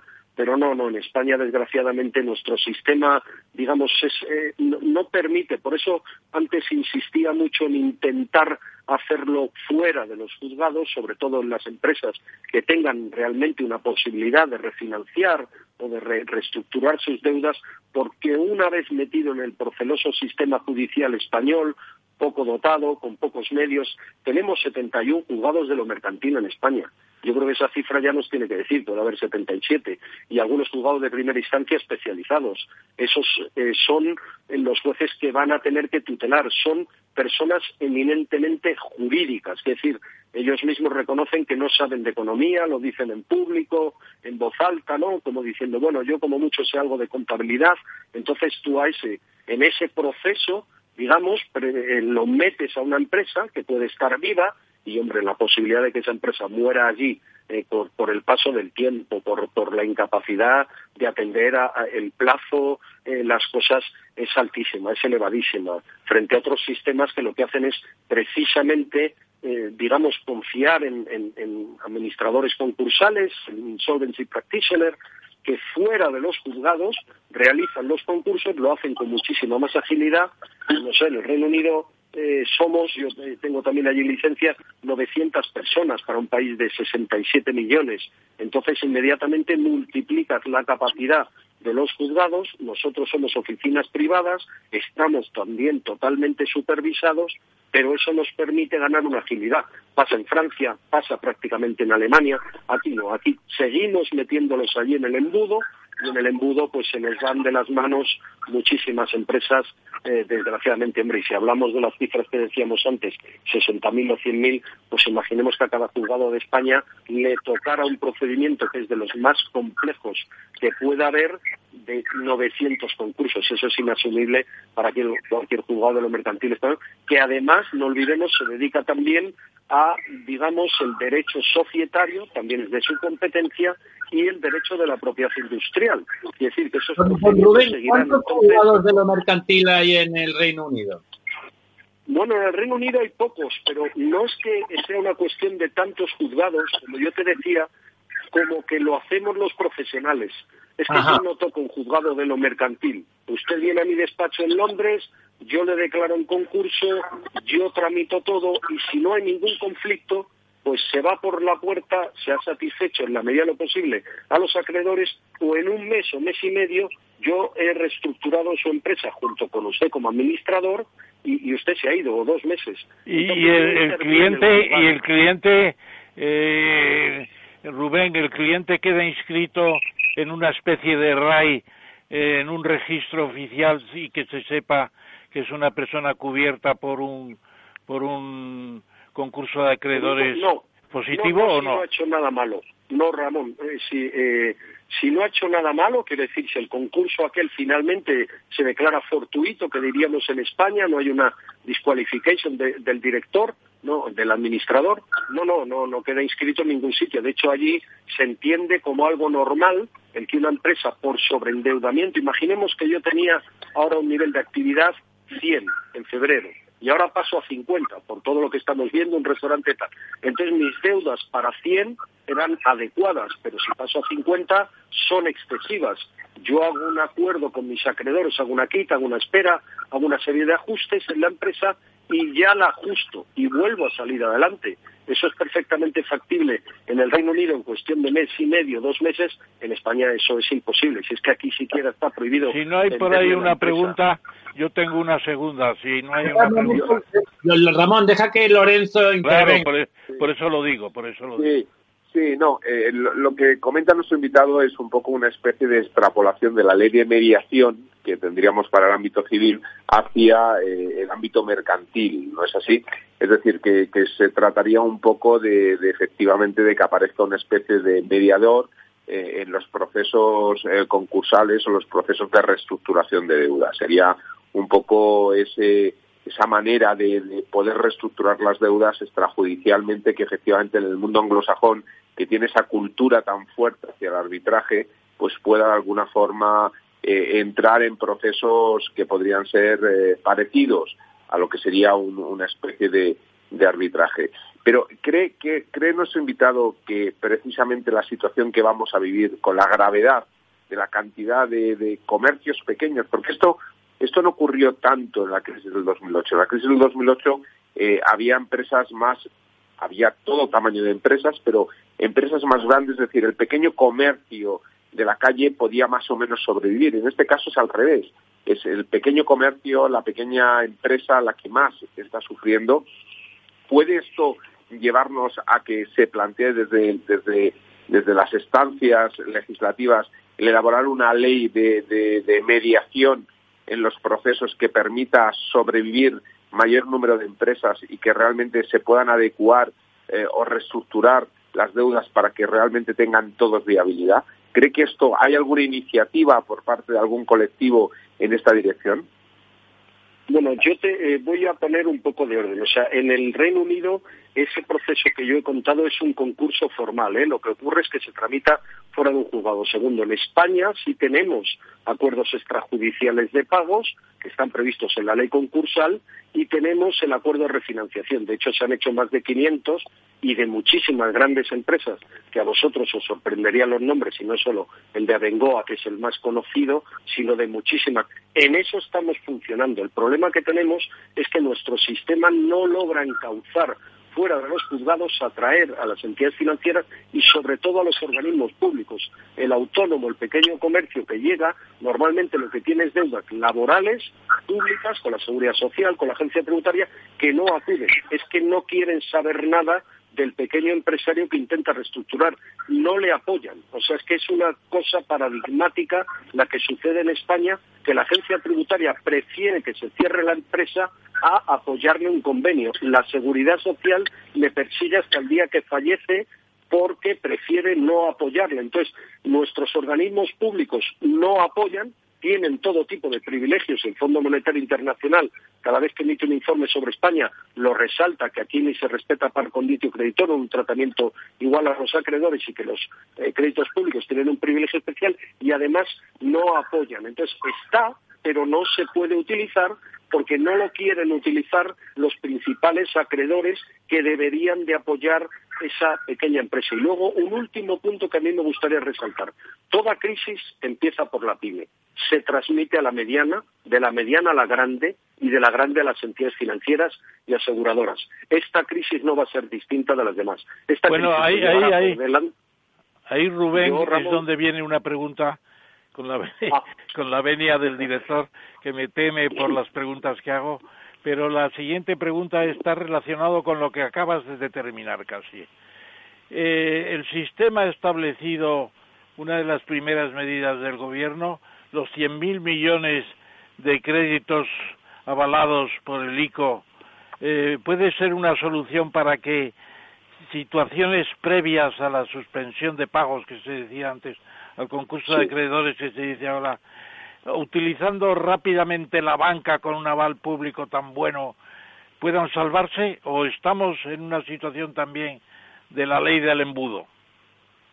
Es la ley del embudo, Ramón, porque lo que nosotros conocemos, lo decía la ministra Calviño hace poco, es que realmente se han utilizado 34.000 millones de euros para pymes que han llevado a, a créditos aproximadamente de cuarenta y tantos mil millones de euros, que hay una tercera línea de avales aprobada ya, porque la primera de 40.000 está en trámite todavía la aprobación de los créditos del segundo tramo, pero ya se ha habilitado la tercera, que va con 20.000 millones también, pero 10.000 son para pymes, 10.000 son para grandes, por eso decía yo antes que mucho cuidado con que son pymes, no hay pyme que no tenga proveedor mediano y no hay proveedor mediano que no se lleve por delante una empresa grande y cuando todos ellos empiezan a impagar los créditos bancarios, empiezan los bancos a tener problemas y las aseguradoras que tienen que atender el riesgo. Entonces, también hay 500 millones incluso de aval para las emisiones de pagarés de empresa en el, en el MAP, en el mercado alternativo bursátil,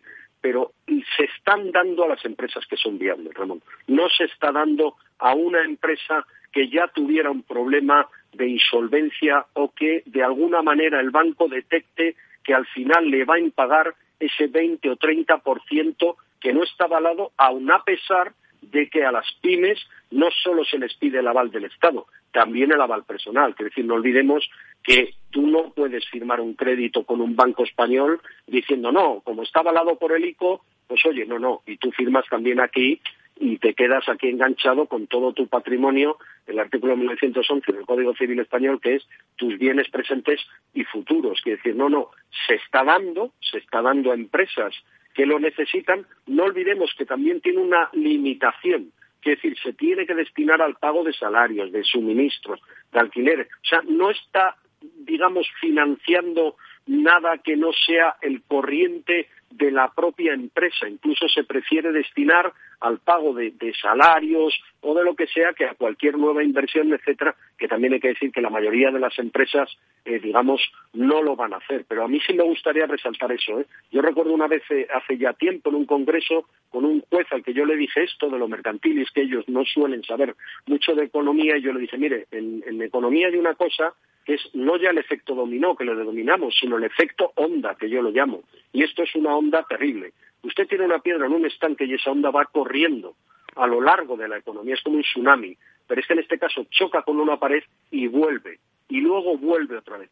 Estamos en una depresión, es decir, no estamos en una situación de recesión y por eso el debate tan fuerte entre, yo creo, entre economistas y médicos, estos los médicos yo los comprendo, totalmente de acuerdo, nos quieren salvar la vida, que no salgamos, pero es que podemos morir por efectos psicológicos o de hambre o de inanición realmente al final si uno se carga la economía. Y los daños que ya tiene la economía española hoy en día son tremendos, inconmensurables. Es decir, un déficit público que puede ir del 11 al 13%, una deuda pública que es de 1,2 billones y que tienes que emitir deuda, hoy lo consumaba yo en una hoja de cálculo, me he sacado, digamos, del Tesoro Público. ¿Cuánto te sale? ¿Cuánto te sale?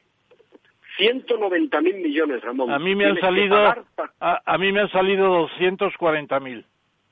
Sí, sí, 190 para repagar la deuda que te vence, más añádele el déficit de ciento y pico mil millones. o sea, España necesitará el mecanismo europeo de estabilidad inevitablemente, simplemente cuestión de tiempo porque eso no te lo absorbe un mercado en la situación de España. Entonces, claro, hay que cuidar la salud, hay que cuidar las distancias, la mascarilla, tal, pero cuidado con la economía porque acabará cargándose. Es decir, tenemos ahora mismo prácticamente 18 millones de personas dependientes del presupuesto público y solo 11 millones produciendo la actividad privada. Muchos de ellos son ERTES temporales que se supone que volverán a trabajar, otros no, de eso no hay duda. Pero ahora sí no podemos seguir.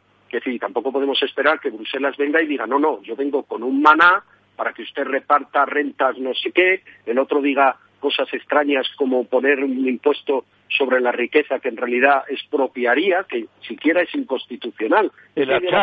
lo, que se llama el hachazo fiscal. El Exacto, no, no. Es decir, o sea, yo cuando lo oigo digo, por ejemplo, una persona eso de un millón de patrimonio exento, dice, pero da 10.000 euros a una persona jubilada, 2% de un millón, hago el cálculo rápido, digamos, que tenga 35.000, como que usted le va a quitar el 35% en la renta más los impuestos que ella paga.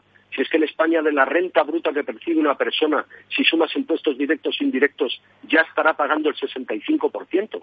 Porque el IRPF es una cosa, pero yo cada vez que consumo pago IVA. Y si echo gasolina pago el impuesto especial. Y si voy y compro tabaco pago el impuesto del, digamos, del tabaco. Y si echo me tomo una copa de una, una caña, también pago un impuesto. Quiere decir que si uno suma sobre lo que yo recibo bruto, lo que a mí se me va quitando, los impuestos en España son ya muy altos y el esfuerzo fiscal es muy elevado. Y además la Constitución prohíbe los impuestos confiscatorios. Es decir, la solución no pasa exclusivamente por incrementar gastos, sino por reducir, o sea, por incrementar impuestos y, además que en una economía que se cae, por mucho que suban los impuestos, no logras recaudar más.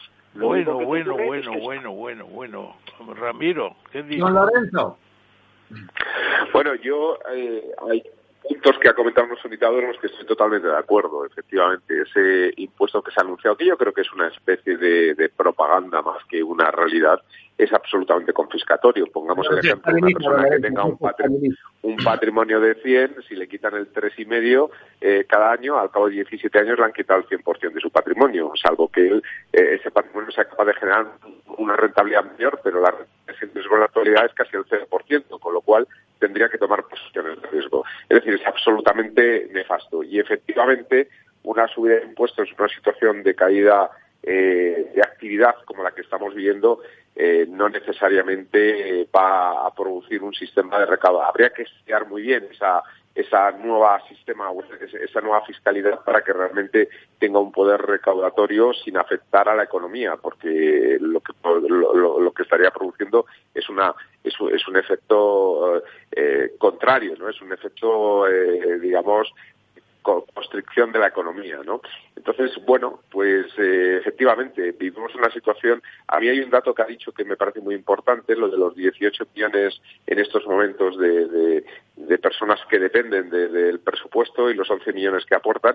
Esto absolutamente es una locura y, el acudir a una especie de subvenciones no va a buscar ninguna solución. Es decir, es verdad que a corto plazo probablemente no hay otro remedio, pero yo creo que hay que empezar a canalizar esas ayudas comunitarias o esas ayudas públicas, ese incremento del déficit público y de la deuda, pues a través de inversiones productivas.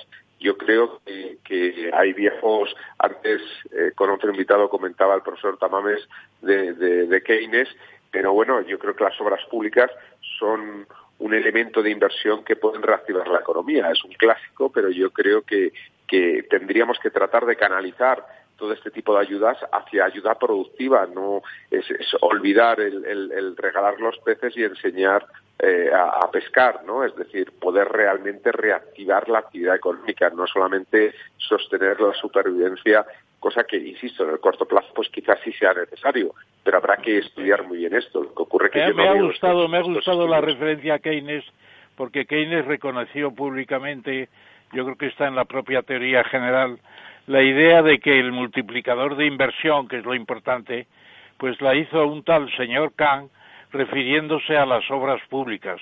Era el coeficiente resultante de las obras públicas y él lo transformó muy elegantemente en el multiplicador de inversión. Pero eh, yo creo que a la salida de esta sesión con don Rubén nos tendrían que dar un reconstituyente porque la hipocondría de que hablaba al principio eh, el propio Ramiro nos va penetrando poco a poco como un virus en el cuerpo y tendríamos que tener un reactivo. Rubén, ¿cuál es el reactivo?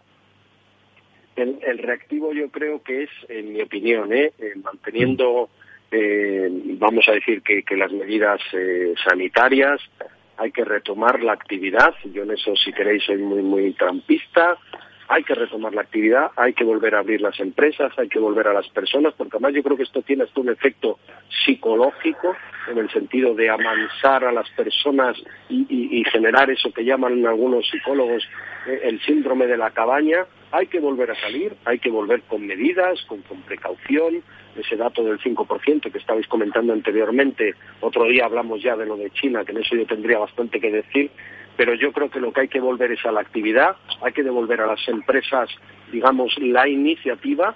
No tengo duda de que en los fondos públicos que nos va a dar Europa van a ser en préstamo y van a tener que reestructurarnos el gasto público, que es un gasto, digamos, muy improductivo, yo eh, soy un poco más escéptico respecto a la obra pública, no digo yo que no haya que hacer a lo mejor viviendas públicas o algo así, yo soy mucho más partidario de valor añadido de investigación y desarrollo, que sé que no es una medida a corto plazo, pero España necesita incrementar para ser más competitiva a nivel internacional, digamos, su valor añadido, la investigación, el desarrollo, la mejora de la enseñanza, de los centros de investigación y utilizar mucho mejor nuestros recursos públicos y devolver a las personas su vida. Es decir, yo cuando oigo esto de la prórroga de este estado eh, de alarma que es excepción, etcétera, me pongo enfermo porque digo, pero bueno, ¿cómo se puede pretender continuar cuando hay otros mecanismos?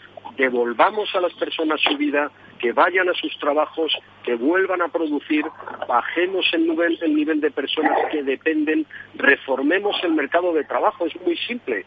Quiero decir, lo ha hecho Portugal. En Portugal el mercado de trabajo tenía un 6% de paro cuando comenzó todo esto, que ahora le subirá como a todos nosotros.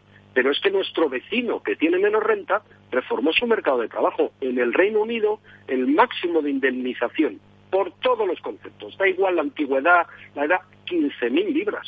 Es que es así. Es que el mercado de trabajo tiene que ser flexible. Hay que generar empleos. Los empleos cotizan impuestos, cotizan seguridad social, mejoran el sistema de pensiones. Y ahora en esta situación, pues yo comprendo que puede haber personas.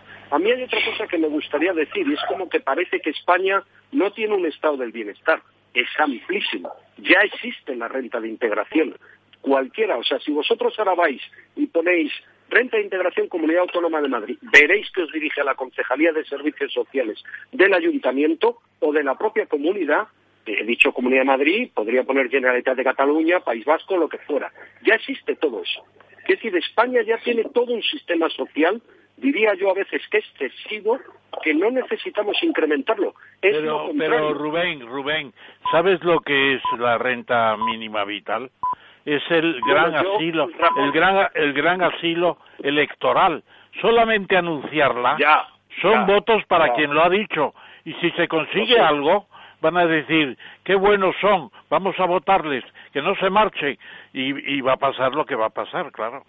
A mí me interesa, don Rubén, que ha dicho usted a mí, no, no, no solamente a mí la verdad no me deprime, sino que me dan ganas de enfrentarla y si no se conoce, no se puede enfrentar. Yo estoy enormemente, lamentablemente, estoy enormemente de acuerdo con usted en que estamos en el inicio de una, de una depresión descomunal eh, que además, incluso por los mecanismos psicológicos que, que está generando la pandemia, mm, va a ser difícil de, de retomar la, la, actividad con, con, energía, ¿no? La gente tiene miedo, además, solo falta que el gobierno le meta más, que le mete, por supuesto, pero la gente tiene miedo. ¿No le parece viable que en esta sociedad española nuestra se acabe generando una gran plataforma ciudadana que, diga, que pongan el centro a las empresas para que creen eh, empleos, porque como usted dice, un, ciudadano empleado paga impuestos, consume, genera en lugar de, de detraer del sistema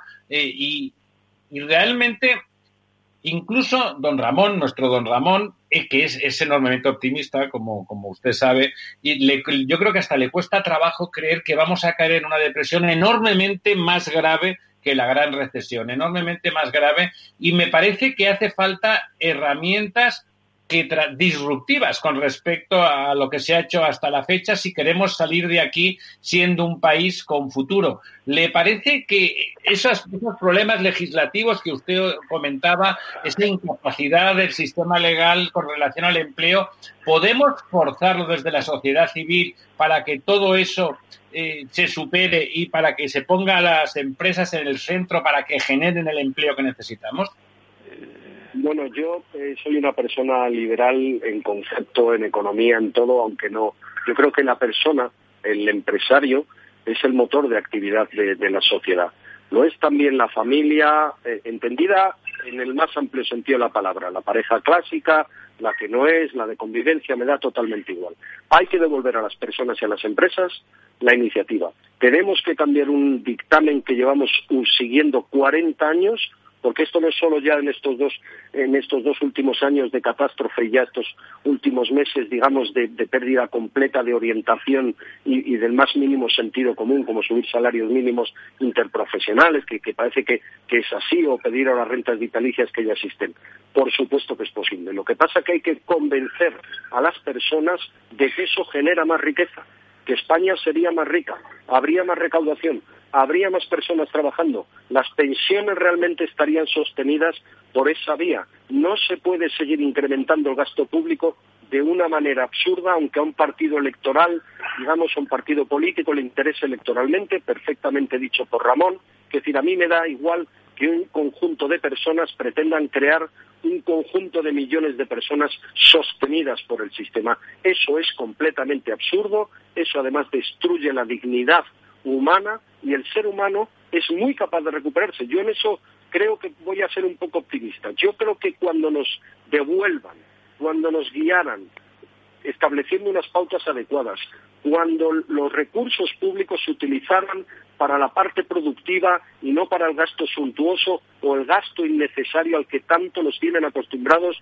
nuestros políticos, la sociedad española, que está perfectamente respondiendo en estos momentos cuando le han pedido encerrarse en sus casas, se han cerrado, una minoría habrá que no, pero se han cerrado, cuando le dieran la oportunidad de recuperar su vida, volver a trabajar, tener iniciativa, con mecanismos de ayuda a aquel que se queda atrás o con mecanismos de ayuda al empresario que necesita salir adelante, estar, digamos, enamorados de nuestras pymes, que a mí me encanta Telefónica, el BBVA, Santander, pero es que nuestro tejido es de pymes.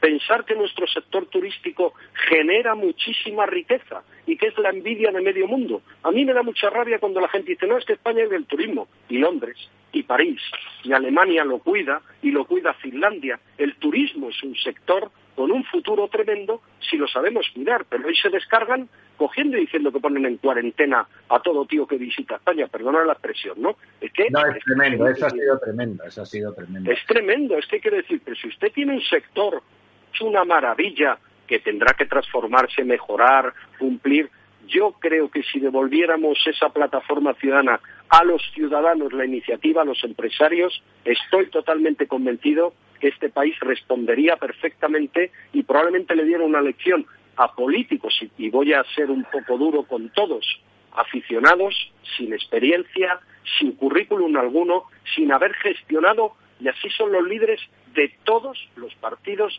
principales de España. Eso no puede ser. Es decir, es que no puede ser, es que no les contratarían en una empresa privada.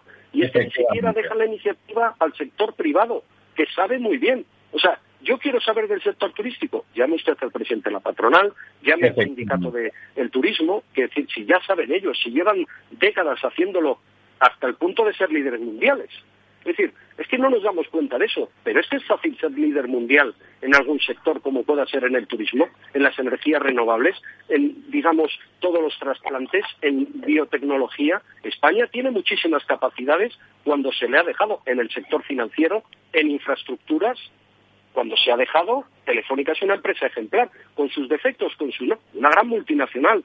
¿Cómo que España no ha...? De hecho, España vive de eso no vive de las personas que están, digamos, y perdonar la expresión, más como una especie de sobrecapa sobre ese conjunto de población productiva que cada día somos menos. Yo decía lo de los 11 millones porque me gustaría resaltarlo una y otra vez. Pero bueno, es que a alguien le cabe en la cabeza que entre 11 millones y medio de personas, aunque mañana vuelvan todos los ERTES 15, podamos sostener a más personas que las que, eh, digamos, trabajan, con todo los respeto por los jubilados que han cotizado y yo no tengo nada que decir a la persona que necesito la ayuda. Eso no cabe nada. Pero ¿cómo podemos intentar seguir ese camino? Ese camino no lleva a ningún sitio. Ese camino lleva a la pobreza, a la pérdida de renta y a la pérdida de oportunidades. Y nuestros jóvenes no tienen oportunidades y van a volver a emigrar. Yo estuve muchos años trabajando en Japón hace, hace poco tiempo, en China, y cuántos españoles he visto trabajando allí en el sector de las energías renovables, en el cual hicimos una grandísima labor por la capacidad de nuestros ingenieros. Como que los españoles cuando les dan la oportunidad, claro que funcionan. Y, y nuestros médicos y nuestros economistas y abogados e ingenieros.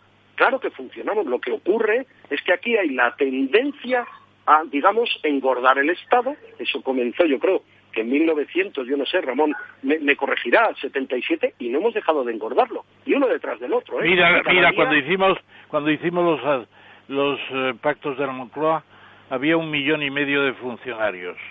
Y ahora tenemos tres millones y medio. Teníamos entonces 34 millones de habitantes. Ahora tendríamos que tener 100 millones para guardar la proporción del año 77. Una barbaridad, es, un disparate. Es una barbaridad y, esto no además, eh, por eso además yo eh, siento decirlo porque sé que es duro, ¿no? Dejar que un país sea intervenido por terceros cuando tú no eres capaz de hacer tus propios deberes. Pero es que es mejor que nos intervengan desde Bruselas y Berlín, dado que hemos demostrado de manera reiterada, contumaz y persistente nuestra incapacidad para hacer frente a nuestros propios defectos, que son el agigantamiento de la, digamos, tendencia a la sociedad pública y ahora, no, un millón de rentas, pero si ya están, que hablen con las concejalías de servicios sociales. Si ya hay seguro de desempleo contributivo social. ¿Sabe pasa?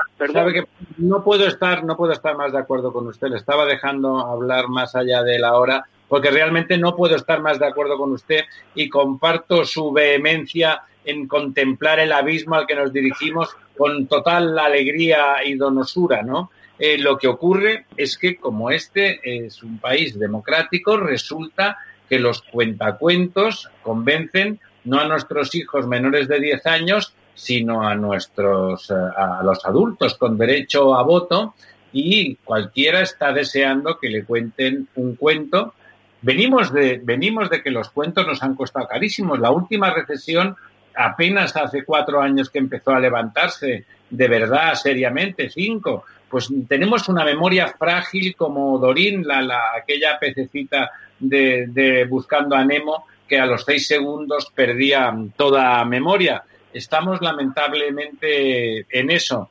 Eh, don Rubén, ha sido un placer y le prometo que le vamos a volver a llamar porque me parece que hace falta activismo, activismo eh, con, con, conocimiento, activismo con datos que contrarreste eh, las adormideras que, que, desde ciertos partidos eh, se inyectan en, la vida española. Y cuando usted decía es usted duro con, con, usted mismo, no, cuando usted hablaba de los políticos españoles de todos los partidos, hay que decirlo, no era usted duro, era estrictamente un descriptor de la realidad currículums en mano. O sea, cuando uno lee el currículum de una persona y no es brillante, no está siendo uno duro por leerlo en román paladino.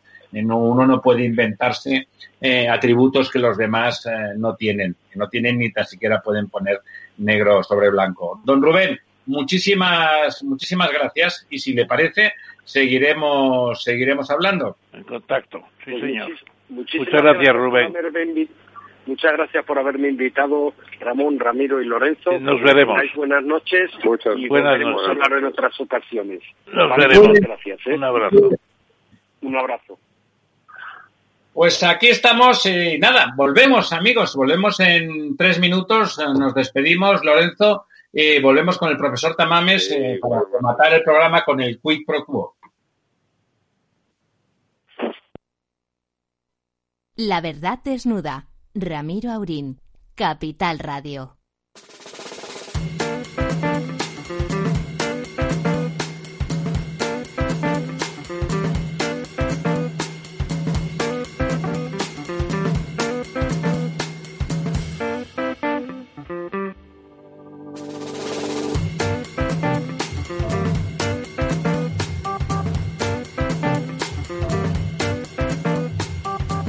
Bueno, pues aquí vamos rapidito, don Ramón, que son faltan 19 minutos para la medianoche.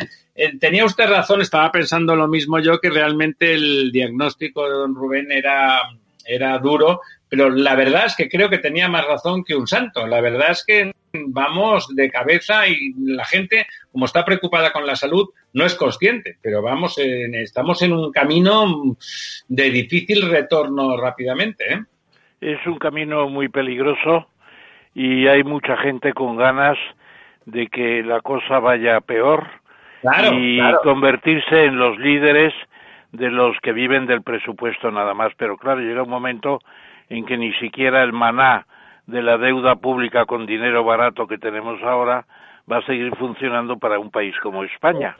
fecha de caducidad, pero rápida. Están esperando Claro. una implosión social que les permita Claro. vender el Estado bolivariano y del todo público, Claro, que es una patraña, Por eso, es una gran Cuando- patraña. Tiene valedores ahora cuando dicen que los ricos paguen, eh, me recuerda siempre, aunque luego al final de Lula no fuera tan brillante, por lo menos eh, en ese momento, quizá vuelva incluso, cuando le dijeron a Lula, dijo uno, un brasileño, sí, sí, eso, hay que acabar con los ricos.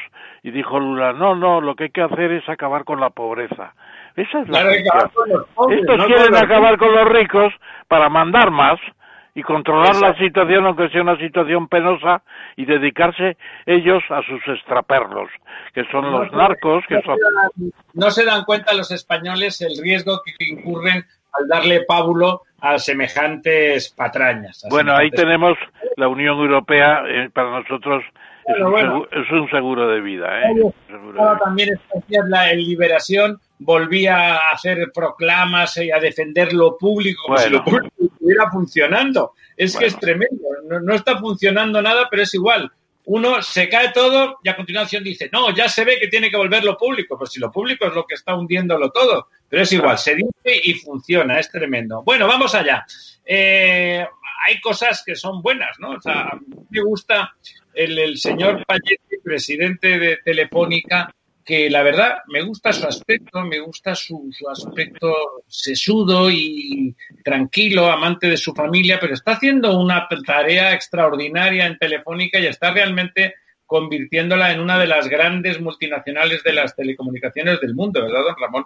A mí me gustaría saber dónde salió la idea, porque hace como seis meses lo que quería Telefónica era vender su filial británica o dos y sin embargo ha aparecido Virgin Media, que es la mm, colega de O2 en Inglaterra, en el Reino Unido, que es una filial de una norteamericana que se llama Liberty Global. ¿De dónde ha salido la idea? Sería interesante saberlo, porque les ha venido a ver Dios a los dos, como se dice coloquialmente. Se va a formar, se va a formar una compañía que va a mandar en, en Inglaterra, quiero decir, en el Reino Unido, una compañía con 46 millones de clientes, 43.500 millones de euros de valor en bolsa hoy, y con unos ingresos del orden de 11.000 millones de libras al año, que va a dejar detrás a Telecom, que es British Telecom, a Vodafone y a Tri. Y lo han conseguido con un acuerdo que ahora tienen que aprobar los, los accionistas y tienen que aprobar. No, tienen que aprobar los accionistas, ni eso, ni eso. No, sí, pero lo van a aprobar indudablemente y lo va a aprobar también la, la Comisión Nacional de Competencia y los Mercados en Inglaterra la política antitrust, etcétera, y, y, va a ser un, un campeón europeo, porque detrás de eso viene pues la televisión, la, la, mm, todo internet, todos los sistemas de, de venta, los, eh, será una, un Amazon, además va a ser un Amazon en cierto modo. O sea que todos son ventajas de un campeón europeo que afortunadamente van surgiendo algunos. Bueno, o sea, ahí, ahí nos quedamos con que esa capacidad yo, yo le ponía algún mérito adicional al señor Payete. Sí, indudablemente Payete eh, ha tenido una gran idea. Es cierto que la relación es Virgin Media aporta valor de 18.700 millones, Telefónica 12.700, eso tendrá un paralelo, digamos, en las proporción de de acciones de la empresa común en Inglaterra, pero no cabe duda que siendo la pequeña incluso tiene todavía más mérito. Indudablemente Payete se, lo, Payete se lo merece. ¿Sabe lo que pasa, don Ramón? Que, que, en cambio, desde el punto de vista de estructuras, aunque el negocio es verdad que tiene más el, el Virgin, eh, la red tiene mucha más red eh, telefónica. Claro, y además es una sinergia para, para Virgin utilizar la red de telefónica, claro.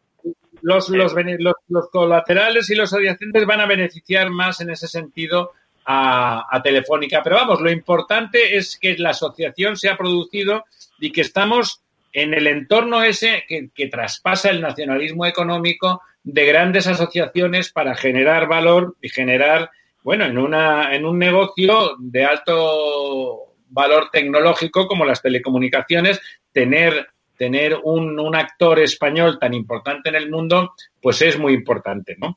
Es muy significativo. Es curioso que hay una relación cada vez más estrecha con los británicos, porque ya tenemos experiencias de Scottish Power, eh, que está con, lógicamente, con Galán en Iberdrola, tenemos la experiencia de Iberia, que está en IAG, tenemos muchos casos eh, la propia la propia señora Botín se conoce Inglaterra mejor que España casi.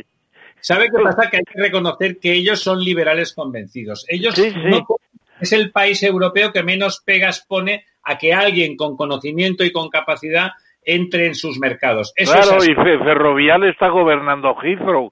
Heathrow es el cerebro de Inglaterra, el aeropuerto más importante de Europa, claro, pues está en manos también. Los demás países, España incluido, por supuesto, los demás países tenemos mucho que aprender de ellos en cuanto a la lealtad eh, con la idea de, de, mercados liberales.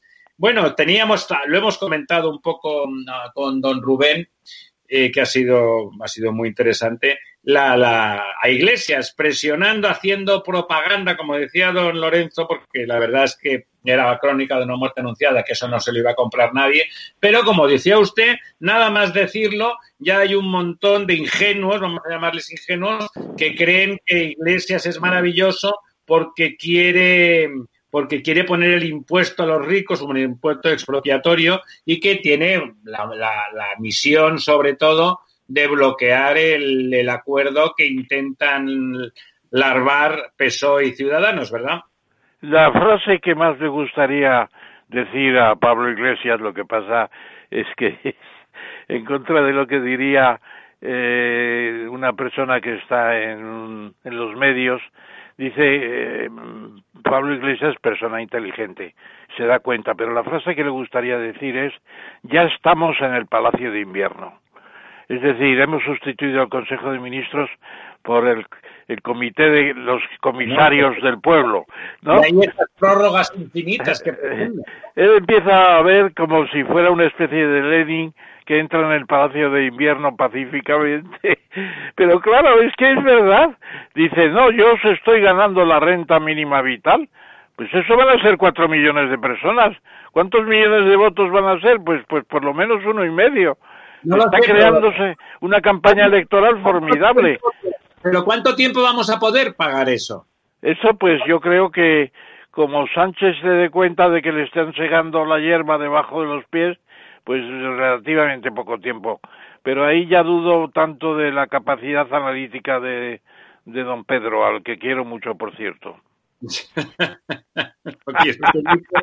de varias comuniones y bautizos en los que han coincidido, supongo, ¿no? Eso es, muy bien. Bueno, de, como de esas cosas, las noticias dicen eh, tres médicos rusos se suicidan de los que dieron la alerta. Todos han caído desde no sé qué piso y les llamamos suicidio. ¿Usted cree de verdad que eso ha sido suicidios? Bueno, yo creo que sí. Es el caso de Zulepov, de 37 años, que grabó y publicó un vídeo en el que denunciaba las condiciones de trabajo del personal sanitario. Están en los tres en el personal sanitario.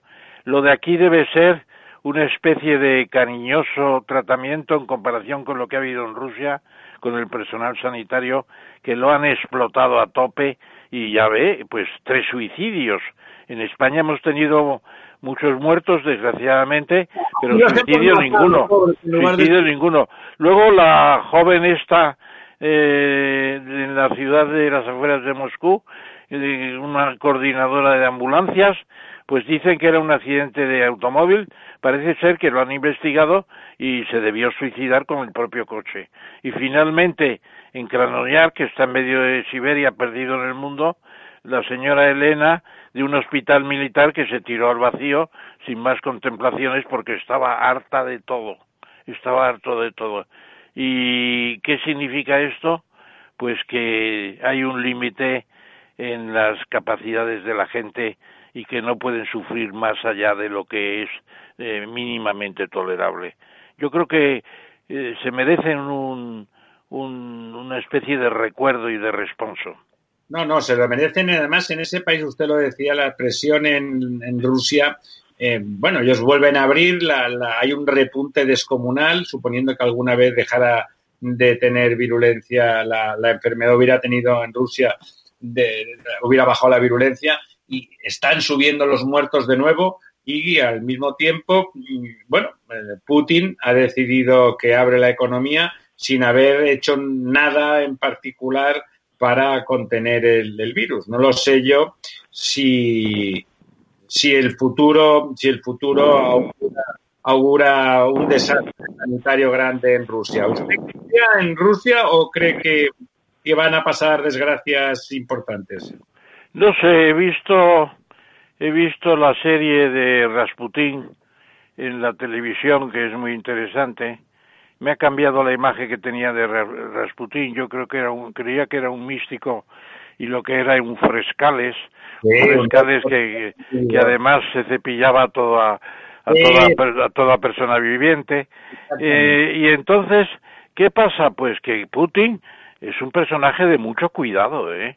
es un seductor con la de, detrás, la antigua checa o lo que sea, y, la, KGB, y entonces, pues, para Rusia a medio y largo plazo es malísimo. Habrá sido bueno en un momento dado para sujetar la desmembración del país que estaba a punto de producirse cuando lo dejó Yeltsin. Se iban a separar la Siberia, la Siberia central, la sacaustática, bueno, una cosa tremenda. Ahí lo hizo bien, pero después se ha convertido en un especie de una especie de organismo permanente dentro, eh, manejando, conspirando. Eh, es un desastre, un desastre en todos los sentidos. de hecho, yo creo que no se puede decir que hoy en día Rusia sea una nación plenamente democrática. ¿no? Y eso que es muy amigo mío, el embajador de Rusia, que se llama Yuri. Yuri es un encanto de persona, pero claro, no tiene nada que ver lo uno con lo otro. Bueno, esa buena noticia, que a pesar de que lo de Telefónica ya era realmente, entiendo que una buena noticia, pero esa otra buena noticia donde uno de los nuestros, pues, eh, tiene un liderazgo mundial. El IESE Business School, la escuela de negocios del IESE en Barcelona, que forma parte de la Universidad Navarra del Opus Dei, pues eh, está la primera en el liderazgo como la mejor escuela de formación para directivos del mundo. Es impresionante. Eh, aparece en el Financial Times de hace muy poco y lleva seis años con ese título, que es lo importante porque lo bueno no es simplemente conquistar una cosa, lo bueno es mantenerse, mantenerse. Claro, entonces eh, Mirela Rius, eh, directora de Educación Ejecutiva del IESE, pues dice que la irrupción de la tecnología en los últimos años ha cambiado significativamente el panorama empresarial. No cabe duda. La digitalización, lo que es la, inteligencia artificial, lo que son otras muchas cosas, pero también el liderazgo, la capacidad de crear líderes, de promover a la gente que entusiasme a sus equipos y haga posible que los equipos rindan. Es lo que se llama, don Ramiro, la productividad oculta. Hay un, un economista norteamericano, no recuerdo el nombre, dice, por mucho que usted aumente la productividad, nunca conseguirá llegar al 100% de productividad de sus trabajadores. Dice, ¿y eso cómo se llama? Dice, la productividad oculta. ¿Y cuándo se consigue la productividad oculta? Que se entregue también sencillamente cuando piensen los trabajadores que están en la misma nave que el empresario. Eso es lo que hay que darse cuenta. Lo que hablábamos antes con Rubén es eso. Eso que no están promoviendo en absoluto nuestros políticos, no lo están promoviendo y en particular. Hay que decir también que entre los 50 que aparecen en la lista que yo he manejado en el Financial Times está la española de Barcelona también es SADE, está también otra catalana que es SEADA y la Paneuropa eh, SCP. No está el Instituto Europeo porque tiene un programa que no se ajusta a las características de esta de esta este selección que ha hecho, de este escenario. Lo quiero decir porque el Instituto de Empresa aparece en otros conceptos empresariales siempre como el primero, el segundo o el tercero de, Europa. Bueno, al menos en eso, a pesar de que tenemos esas grandes escuelas de formación de directivos, Impresionante. Parece, que desde el mundo político no se tienen en cuenta, no entran en los partidos, la gente brillante y con capacidad de liderazgo no entra en la política y esperemos, eh, yo tengo la esperanza de que de la necesidad hagamos virtud y se llegue al gran pacto con las empresas para salir de este atolladero. Vamos a ver, yo creo que hay gente que se empieza a dar cuenta de todo eso. Lo veíamos el otro día con Fátima Báñez y con Marcos Peña. Y si me permite un minuto de publicidad estática. Por favor. Pues estoy leyendo el libro de otra persona que ha pasado por nuestro programa, María Elvira Roca Barea, que se titula Fracasología. Bueno, yo creo que es un tónico para que los españoles se den cuenta de que no se puede ni tener el oído y el aprendizaje en la leyenda negra y decir que sí, que somos unos enanos mentales, ni se puede tampoco renunciar a buscar la autoestima. Es infundamental, es fundamental. Lo decía también el propio Rubén. Es decir, la gente tiene capacidad, tiene posibilidades. Lo que hay es un órgano estatal que se está comiendo todo y si vamos a engordarlo, pues acabaremos no sé dónde. Me gustaría acabar con hablando en relación a, a, España, a los ciudadanos españoles, al que no quiero llamar pueblo, no quiero y no lo hago, por lo tanto, que qué buen vasallo si hubiese buen señor, como decía el poema del mío del mismo del mismo Rodrigo Díaz de Vivar. Don Ramón, un placer, como siempre. Buenas noches y hasta ahora mismo. Muchas gracias. Ahora mismo. Don Néstor, muchísimas gracias por estar usted ahí en el estudio aguantando el, el castillo y la bandera. Muy buenas noches, amigos. Hasta el próximo miércoles.